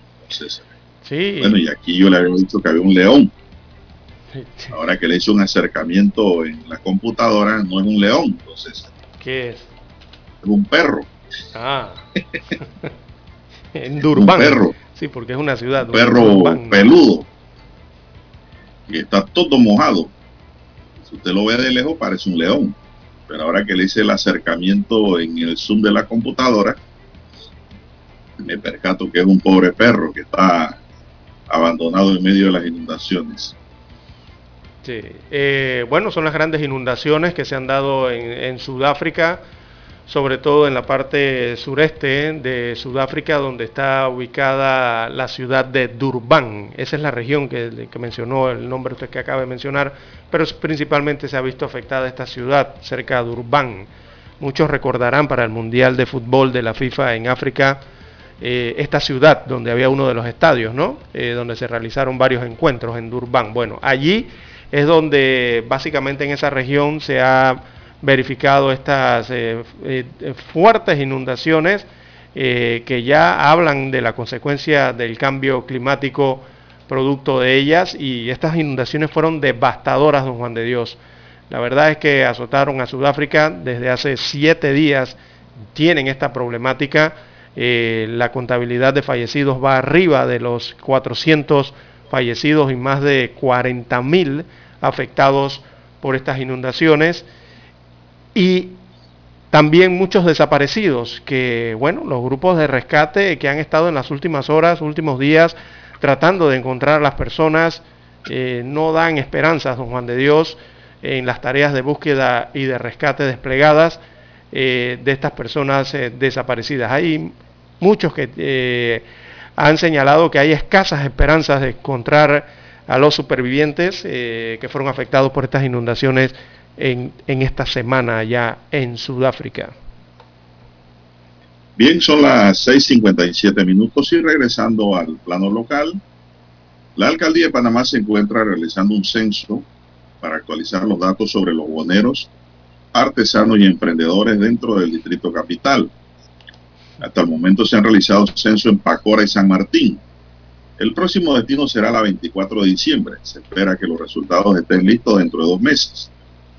Iván Picota, director de servicios de comunidad de la alcaldía, informó a la estrella que el último censo se realizó en el 2020 y busca actualizarlo ante el incremento que pudo producirse por la llegada de la pandemia del coronavirus, donde muchas personas empezaron a emprender o a ejercer la bonería tras el cierre de las empresas.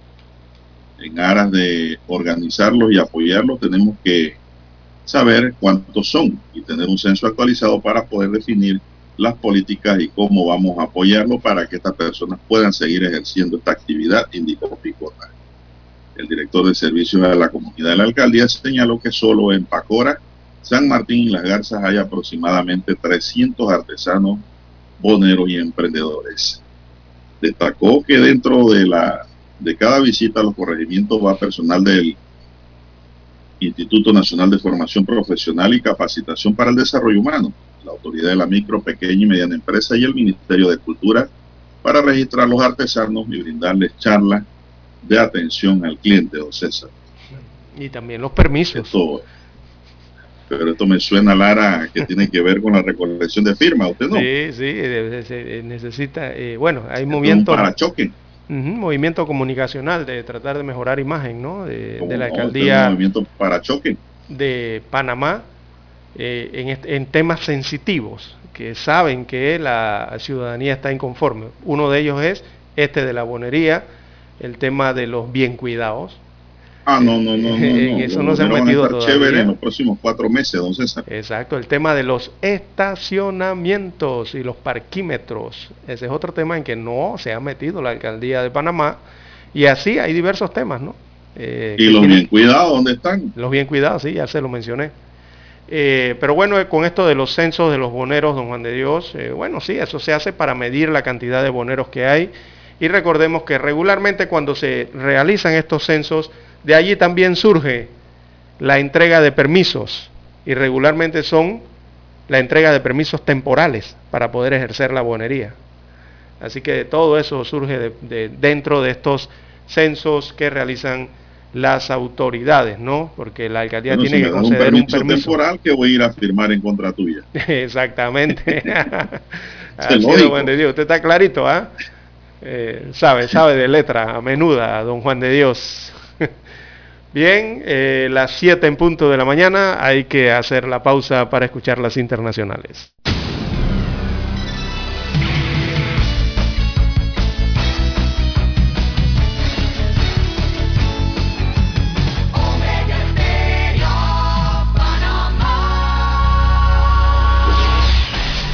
El satélite indica que es momento de nuestra conexión. Desde Washington vía satélite y para Omega Estéreo Panamá, buenos días América. Buenos días América, vía satélite desde Washington. Noticiero Omega Estéreo. Moscú intensifica su ofensiva en el oeste de Ucrania. Siete muertos y once heridos. Deja nuevo ataque con misiles en Leópolis. Yo vengo de Venezuela, de la ciudad de Caracas. Este, salí el 17 de enero. Gobierno de Texas sigue enviando migrantes indocumentados a la capital estadounidense. Además, más de 20 estados en Estados Unidos piden no derogar la norma que permite la expulsión expedita de migrantes indocumentados. ¿Qué tal? Bienvenidos a esta emisión. Mientras aumenta el temor de una gran ofensiva de Rusia para apoderarse del este de Ucrania, al menos cuatro ataques con misiles se registraron este lunes en Leópolis. Philip Crowder nos trae lo último. Columnas de humo negro sobre Leópolis, una vista inusual durante esta guerra, pero que ha recordado a la gente aquí que una ciudad que se ha salvado en gran medida hasta ahora también está en la mira de Rusia. Las fuerzas rusas lanzaron ataques con misiles en esta ciudad occidental y también alcanzaron otros objetivos en Ucrania. Es un intento intensificado de desgastar las defensas del país antes de un asalto total en el este. El gobernador de esta región dice que los ataques con misiles rusos alcanzaron tres instalaciones de infraestructura militar y un taller de reparación de automóviles pude ver las consecuencias esta mañana. Autos quemados, varios edificios destruidos y un hotel cercano que albergaba a ucranianos que habían huido de los combates en otras partes del país.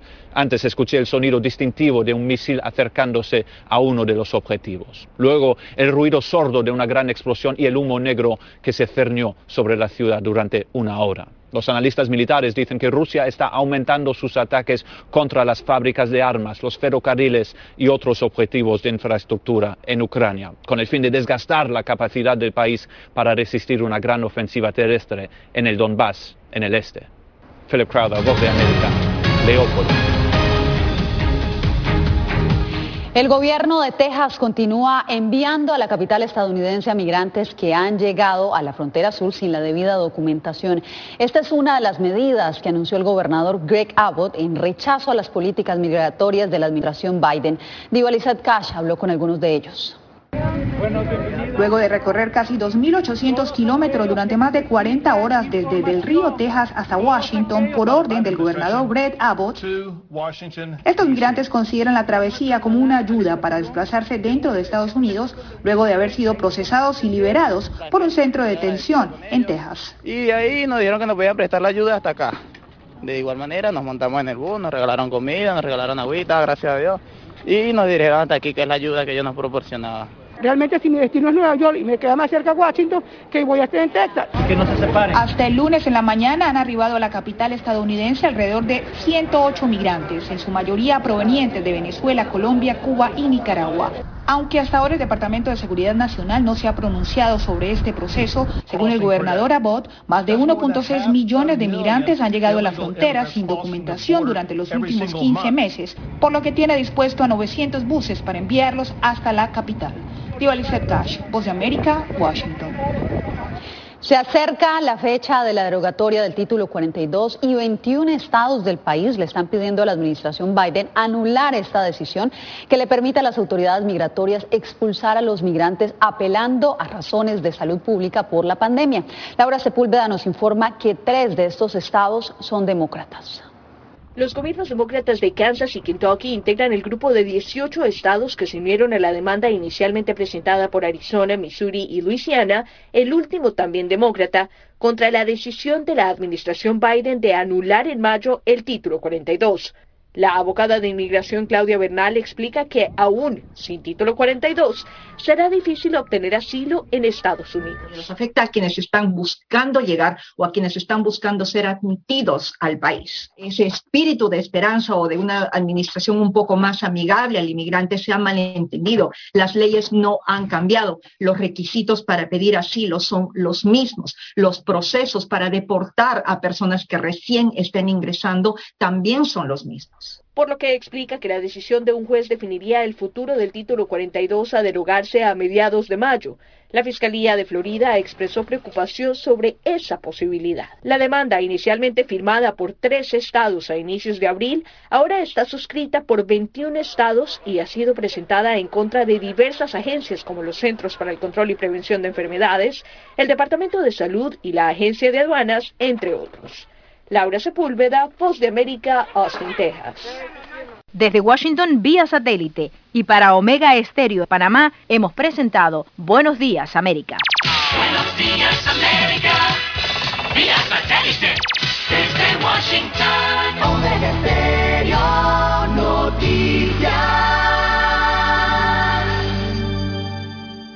La mejor franja informativa matutina está en los 107.3 FM de Omega Estéreo.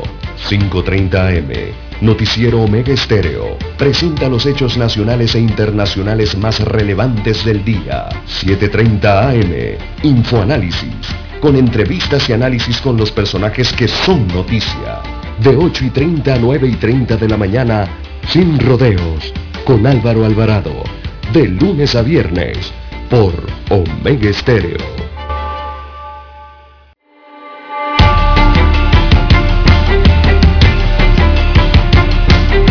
Bien, avanzamos, don César, son las 7, 7 minutos. Bueno, don César, ya te sacó su placa. Eh, del vehículo, bueno, sí, yo la saqué el año pasado, en octubre, creo que fue en octubre, noviembre. Ah, no, ya tiene que volver a sacar. Pero yo entro dentro de ese grupo, don Juan de Dios, porque la ley dice que las placas ahora se sacan cada cinco años, ¿no? Eh, Correcto. Eh, pero no sé si entraré dentro de ese grupo o este año nuevamente tenga que no, no, no, no le van a dar lata. la lata. Eh, no le van a dar lata, le van a dar un sticker que tampoco están al día en eso. Sí, también es una problemática. y hay una problemática. Usted pague su placa, usted pague su placa y cargue el recibo de pago en el carro, por si lo para un policía de tránsito. Sí, así es, eso hay que tener una copia. Oiga, el fin de semana que estaba por algunas provincias centrales, eh, sí noté en la carretera panamericana Don Juan de Dios que hay una cantidad enorme de vehículos sin la matrícula, o sea, sin la placa. No tienen placa y sobre todo, eh, principalmente los que son vehículos eh, nuevos, vehículos recién adquiridos, andan sin placa en la calle, por las vías. Y eso es un tema eh, que llama la atención sobre todo por las medidas de seguridad. Recordemos que los, los, vehículos deben tener una matrícula de registro para poder identificarlo, principalmente las autoridades, ¿no? Por una parte, y ya cuando ocurren lamentablemente los incidentes o accidentes, eh, oiga, si un choque alguien lo choca a usted y se, se, da la fuga, por lo menos usted ve la placa y ya con eso puede hacer algo, tratar de denunciarlo o buscarlo pero sin matrícula en el carro, don Juan de Dios, sin placa, ¿qué hace usted? Entonces, hay gran cantidad de vehículos sin placa eh, circulando por la ciudad, eh, digo, en el país entero, don Juan de Dios. Al parecer hay una problemática con la entrega de placas por parte del municipio de Panamá, o no sé si decir que hay alguna problemática en quien eh, hace la placa, o sea, quien hace los números de la placa, ¿no? Que es la Escuela Vocacional Chapala, o si es que hay alguna problemática en quien entrega la lata de la placa, que es la Autoridad del Tránsito y Transporte Terrestre. Oiga, para hacer una matrícula de un vehículo sí pasa por varias manos, ¿ah? El tránsito tiene que hacer la licitación o hacer la compra de la lata, ¿verdad? Por acto público o por contratación directa, como, como, sepa, como sea. Digo, en los últimos años, en los, en los últimos años se ha hecho básicamente a contratación directa. No he escuchado de licitaciones por, por las matrículas, por las latas en Panamá Compra en los últimos años. Eh, de allí entonces esa lata pasa a Chapala. En Chapala allá es donde hacen con, la tinta y los números, allá le, colocan los números, los imprimen y le ponen la tinta ¿no? al, número, para que la placa ya tenga forma y número existente. Allá hacen otra licitación para esos, esos implementos y para esos materiales, don Juan de Dios. Imagínese usted. Y de allí entonces esa placa va a dar al municipio respectivo eh, para la entrega entonces al propietario del vehículo, cuando paga ya sus impuestos y paga lo demás. Así que pasa por varias manos esa placa. Y la problemática que hay hoy en día, don Juan de Dios, es que no hay placas. Y ya está la queja de la ADAP, que es la Asociación de Distribuidores eh, de Vehículos en Panamá, de autos, de, las distribuidoras, ¿no? Que venden vehículos y señalan que no hay matrículas y están entregando los vehículos recién adquiridos por los propietarios sin poder tramitarle la placa, o sea, sin poder entregar el vehículo con la placa eh, colocada. Así que eso es una problemática que tiene que ver con la seguridad. ¿Qué está pasando? Realmente. Bueno. Hay que investigar. ¿Qué está pasando? Que no está a tiempo, pues, eh, las placas y los stickers. Exactamente. ¿Qué está pasando? El, el, tránsito no habrá hecho la licitación, la habrá hecho, habrá una contratación directa o no, porque esa es la tendencia de los últimos años porque realmente hay una repentina falta de placas. Y cuando hay faltas de placas, las autoridades lo que se abocan es a contratar directamente por la urgencia del suministro que se requiere, ¿no? Eh, ¿Será eso lo que está ocurriendo o habrá pasado algo en Chapala?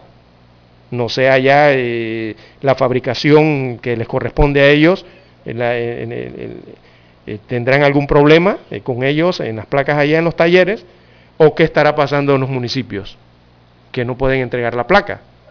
Y bueno, hay que investigar allí qué realmente está ocurriendo, don Juan de Dios, porque eso genera problemas. La placa, don César, que no está saliendo a tiempo es para los vehículos nuevos. Nuevos, exactamente, sí.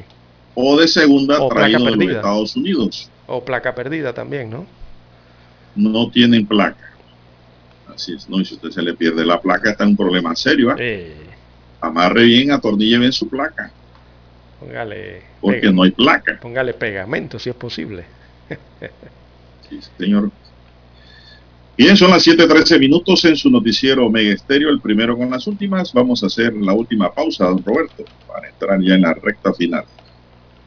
Noticiero Omega Estéreo. Problemas de tierra, accidentes graves, reclamos a aseguradoras, incumplimientos de contratos, reclamos de herencias, todo asunto civil y penal, consulte al 6614-1445. Ahora contamos con el servicio de asesoría, confección de pliegos de cargos, impugnación y defensa en materia de contrataciones públicas. 6614-1445. Licenciados Juan de Dios Hernández Sanjur y Belkis Hernández Díaz. 730 AM Infoanálisis, con entrevistas y análisis con los personajes que son noticia. La mejor franja informativa matutina está en los 107.3 FM de Omega Estéreo, cadena nacional. Desde los estudios de Omega Estéreo, establecemos contacto vía satélite con la voz de América. Desde Washington, presentamos el reportaje internacional.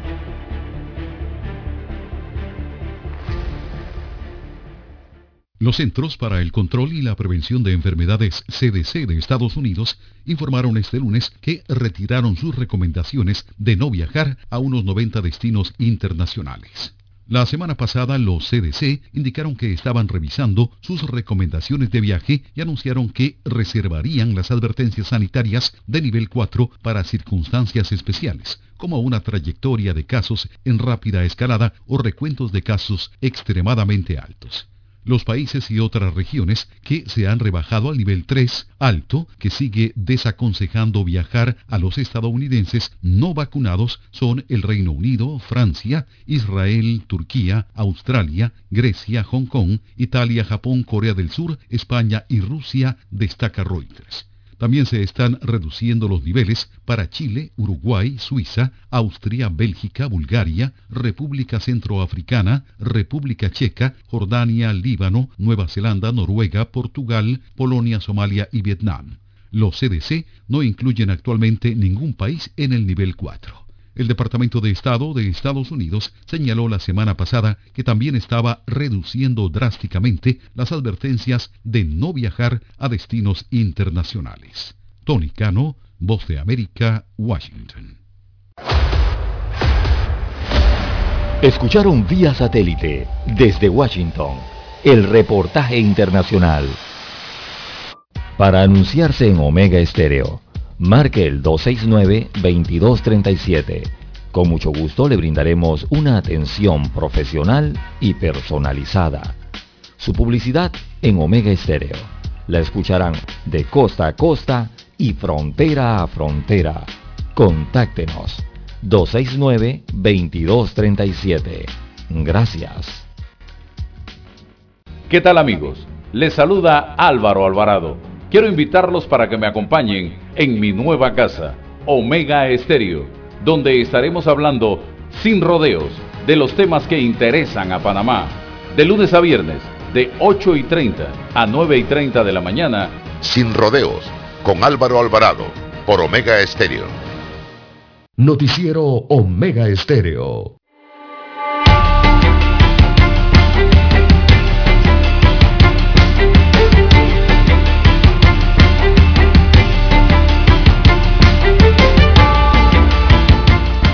Bien, señoras y señores, avanzamos 7 de 16 minutos, están en sintonía de Omega Estéreo y su noticiero Omega, el primero con las últimas, un noticiero diferente para gente pensante.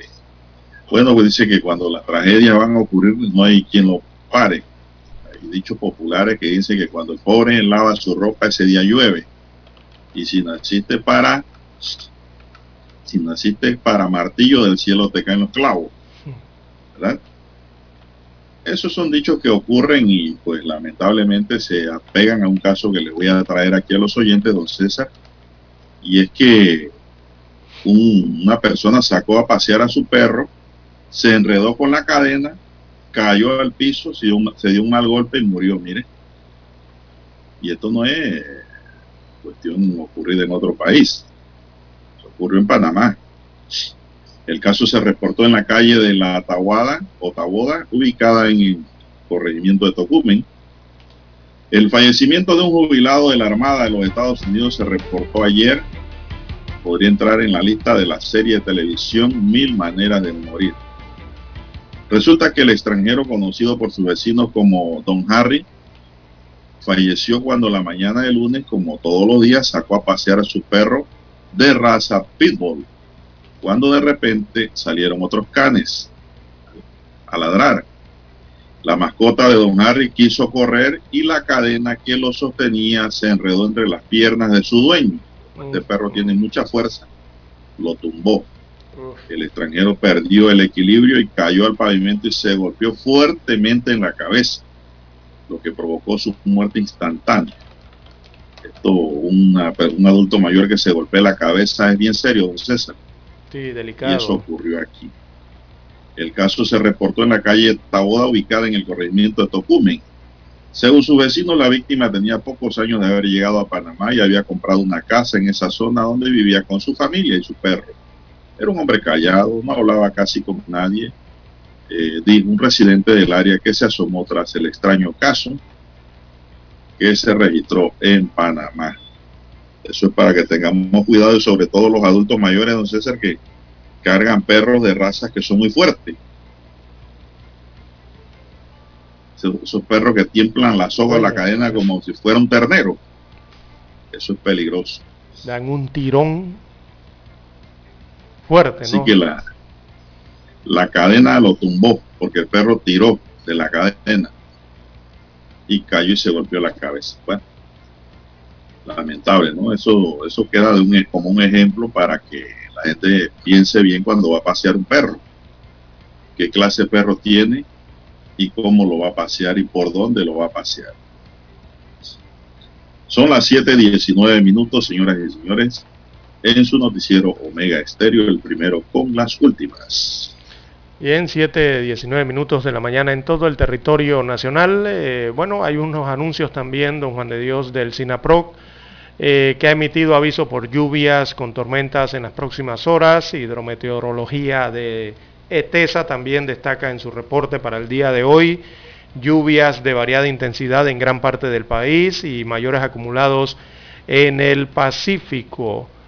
Así que, bueno, eh, lo mejor será salir con él, desempolvar el paraguas y tenerlo ahí en su vehículo o salir con él, ya que habrán estas lluvias eh, ligeras en gran parte de la vertiente, sobre todo en la vertiente Pacífico en diversas eh, provincias, Chiriquí, Veraguas, Darién, también en Panamá, la región oriental, el este y el Golfo de Panamá. Hay que tener eh, algo de precaución entonces con este clima que podría encontrárselo usted. También se prevén condiciones ventosas eh, para el país. Y aunado a esto, don Juan de Dios, también hay una serie de denuncias de corregimientos y algunos sectores de la ciudad capital respecto a la recolección de los desechos sólidos, la basura, don Juan de Dios. Parece el pan de cada día en la ciudad capital. Y, y- y la verdad es que usted ha visto últimamente al director de la Autoridad de Aseo Urbano y Domiciliario. Yo tengo rato que no veo en los medios o no escucho de este director, de ver qué están haciendo. Bueno, eh, don Juan de Dios eh, continúa esa problemática en diversos sitios donde se generan los denominados pataconcitos, tanto en el distrito de San Miguelito como en el distrito de Panamá. La queja eh, se mantiene en diversos sectores, en Río Abajo, también en Tocumen y en otros puntos de San Miguelito. Y la verdad, don Juan de Dios, que esta es una problemática que va año tras año y no cambia. Es la misma problemática. Existe la misma situación. Y regularmente entonces los, las autoridades encargadas de esto lo que hacen es pedir paciencia para recoger la basura. Y yo creo que ya este es un tema eh, que a que el pueblo panameño, digo, ya no se le puede pedir más paciencia con este caso tema de la recolección de la basura, ya que llevamos años, años de verdad, ya derramando la gota de la paciencia por esto los pobladores y los contribuyentes. Por un lado vemos a los pobladores que acusan a las compañías o a la propia autoridad de aseo ur- urbano y domiciliario de ineficientes. Por el otro lado, entonces vemos a las, a las autoridades que hablan de la falta de cultura de la población. Y en la otra esquina entonces vemos a las empresas a quienes les han entregado estas concesiones que aducen la falta de pago de la tasa de aseo. El resultado es tinglado entre tres. Don Juan de Dios, ese, ese como, eso es un cuadrilátero, es un, eh, es un triángulo allí. Eh, el resultado de eso es que entonces observamos a comunidades y a ciudades sucias, que es lo que está pasando para estos días en diversos puntos del área capital y también de San Miguelito. Bueno, las quejas continúan al respecto de la recolección de la basura en ciudad. Como usted ha visto su área, don Juan de Dios, camino a Darién. ¿Qué usted ha visto? Bueno, acá en Ciudad Capital, en el área más céntrica, eh, sí hay, eh, no han recogido la basura, don Juan de Dios. Se ve la acumulación de cartuchos en diversos puntos de Betania, Bellavista, Caledonia y en otros puntos de Río Abajo, donde no, eh, o no sé si es que no se dan abasto, no tienen o no tienen el equipo necesario para hacer la recolección o se ha generado más basura eh, durante estos últimos días, sobre todo en la semana mayor. No, acá en San Miguelito, don César, hay una empresa privada que recoge la basura, Revisalud. Esto. Pero Revisalud está al día, Lara, con las barriadas que están cerca del área de Metromol. Que pagan la cuota. Que pagan la cuota y la Al cuota día. más alta. Yo creo que en Panamá la tasa más alta se paga en el área esta. Y para que comprende Brisa del Gol, San Antonio, Camino Real. Viento y otros que se me quedan en la memoria. ¿Y, ¿Y qué pasa para las áreas en donde no están al No día con la pagan, cuota? pues, no pagan, no pagan ni agua en las áreas, eh, digamos, las áreas de asentamientos espontáneos. No, no pagan. Muy pocos pagan. La mayoría no paga la recolección de basura. Y cuando llegue el camión, usted viera cómo sacan la basura, don César, por Java. Y entonces por eso es que se van creando los pataconcitos. Porque los camiones van a cumplir primeramente con lo que le pagan bien. Que son los que sostienen la planilla. Así es. Los demás quedan en deuda y morosidad. Muchas de esas deudas ya quedan en números muertos. ¿Cuándo van a cobrar eso? Sí, eh, eh, y nosotros insistimos en lo mismo con este tema, don Juan de Dios. Aquí hay que hacer, eh, tiene que haber una política que nunca la han aplicado. Yo veo que ni siquiera han intentado al pasar de los años. Y es cómo, cómo disponer, eh, cómo, hacer la acumulación de los desechos eh, de sólidos desde su origen, que es la casa, eh, don Juan de Dios, la residencia. Cómo se, cómo se acumula allí temporalmente la basura, como debe ser o como deben hacer los contribuyentes y después el tema de cuando viene la recolección, el transporte y ya la transferencia, ¿no? Hacia los, acá en Panamá sería hacia el relleno sanitario que ya lleva la acumulación final de todos esos desechos. Pero es la acumulación, cómo hacerla, cómo disponerla.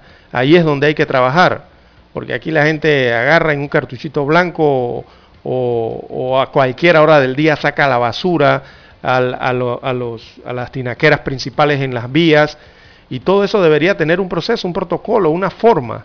Y entonces hay que trabajar en eso, pero nadie trabaja en eso, don Juan de Dios. Usted ve que en la autoridad Bueno, de se aseo de Panamá tiempo, no funcionan así. Pero bueno, esperemos a ver qué, cómo resuelven esa situación.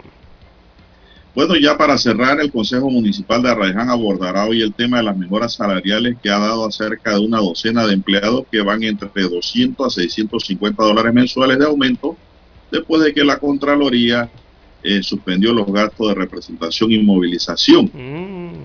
Así que este tema hoy se va a abordar en Arraiján. Me imagino que darán una explicación del por qué, ¿no? Porque se dieron esos Así que aumentos. esto tiene a muchos arraijaneños encrespados que no están de acuerdo con este esta forma de gobernar. Suspicacia Así genera que eso. el alcalde de allá se llama Rolly Rodríguez, es el nombre del alcalde, el administrador de esa comuna. Bien, se nos acabó el tiempo. Don Roberto Antonio Díaz nos acompañó en el tablero de controles y en la mesa informativa les acompañamos. César Lara. Y Juan de Dios Hernández Sanjur, gracias señoras y señores por su atención. Sigan escuchando Mega Estéreo porque ya viene el equipo de Infoanálisis. Hasta aquí, Noticiero Omega Estéreo. Continúe con La mejor franja informativa matutina En breve, Infoanálisis.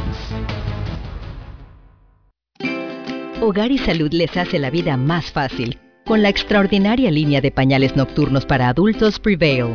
Los pañales nocturnos para adultos Prevail son 100% absorbentes y de uso prolongado. Sus exclusivos materiales los hacen 100% respirables, brindando máxima comodidad.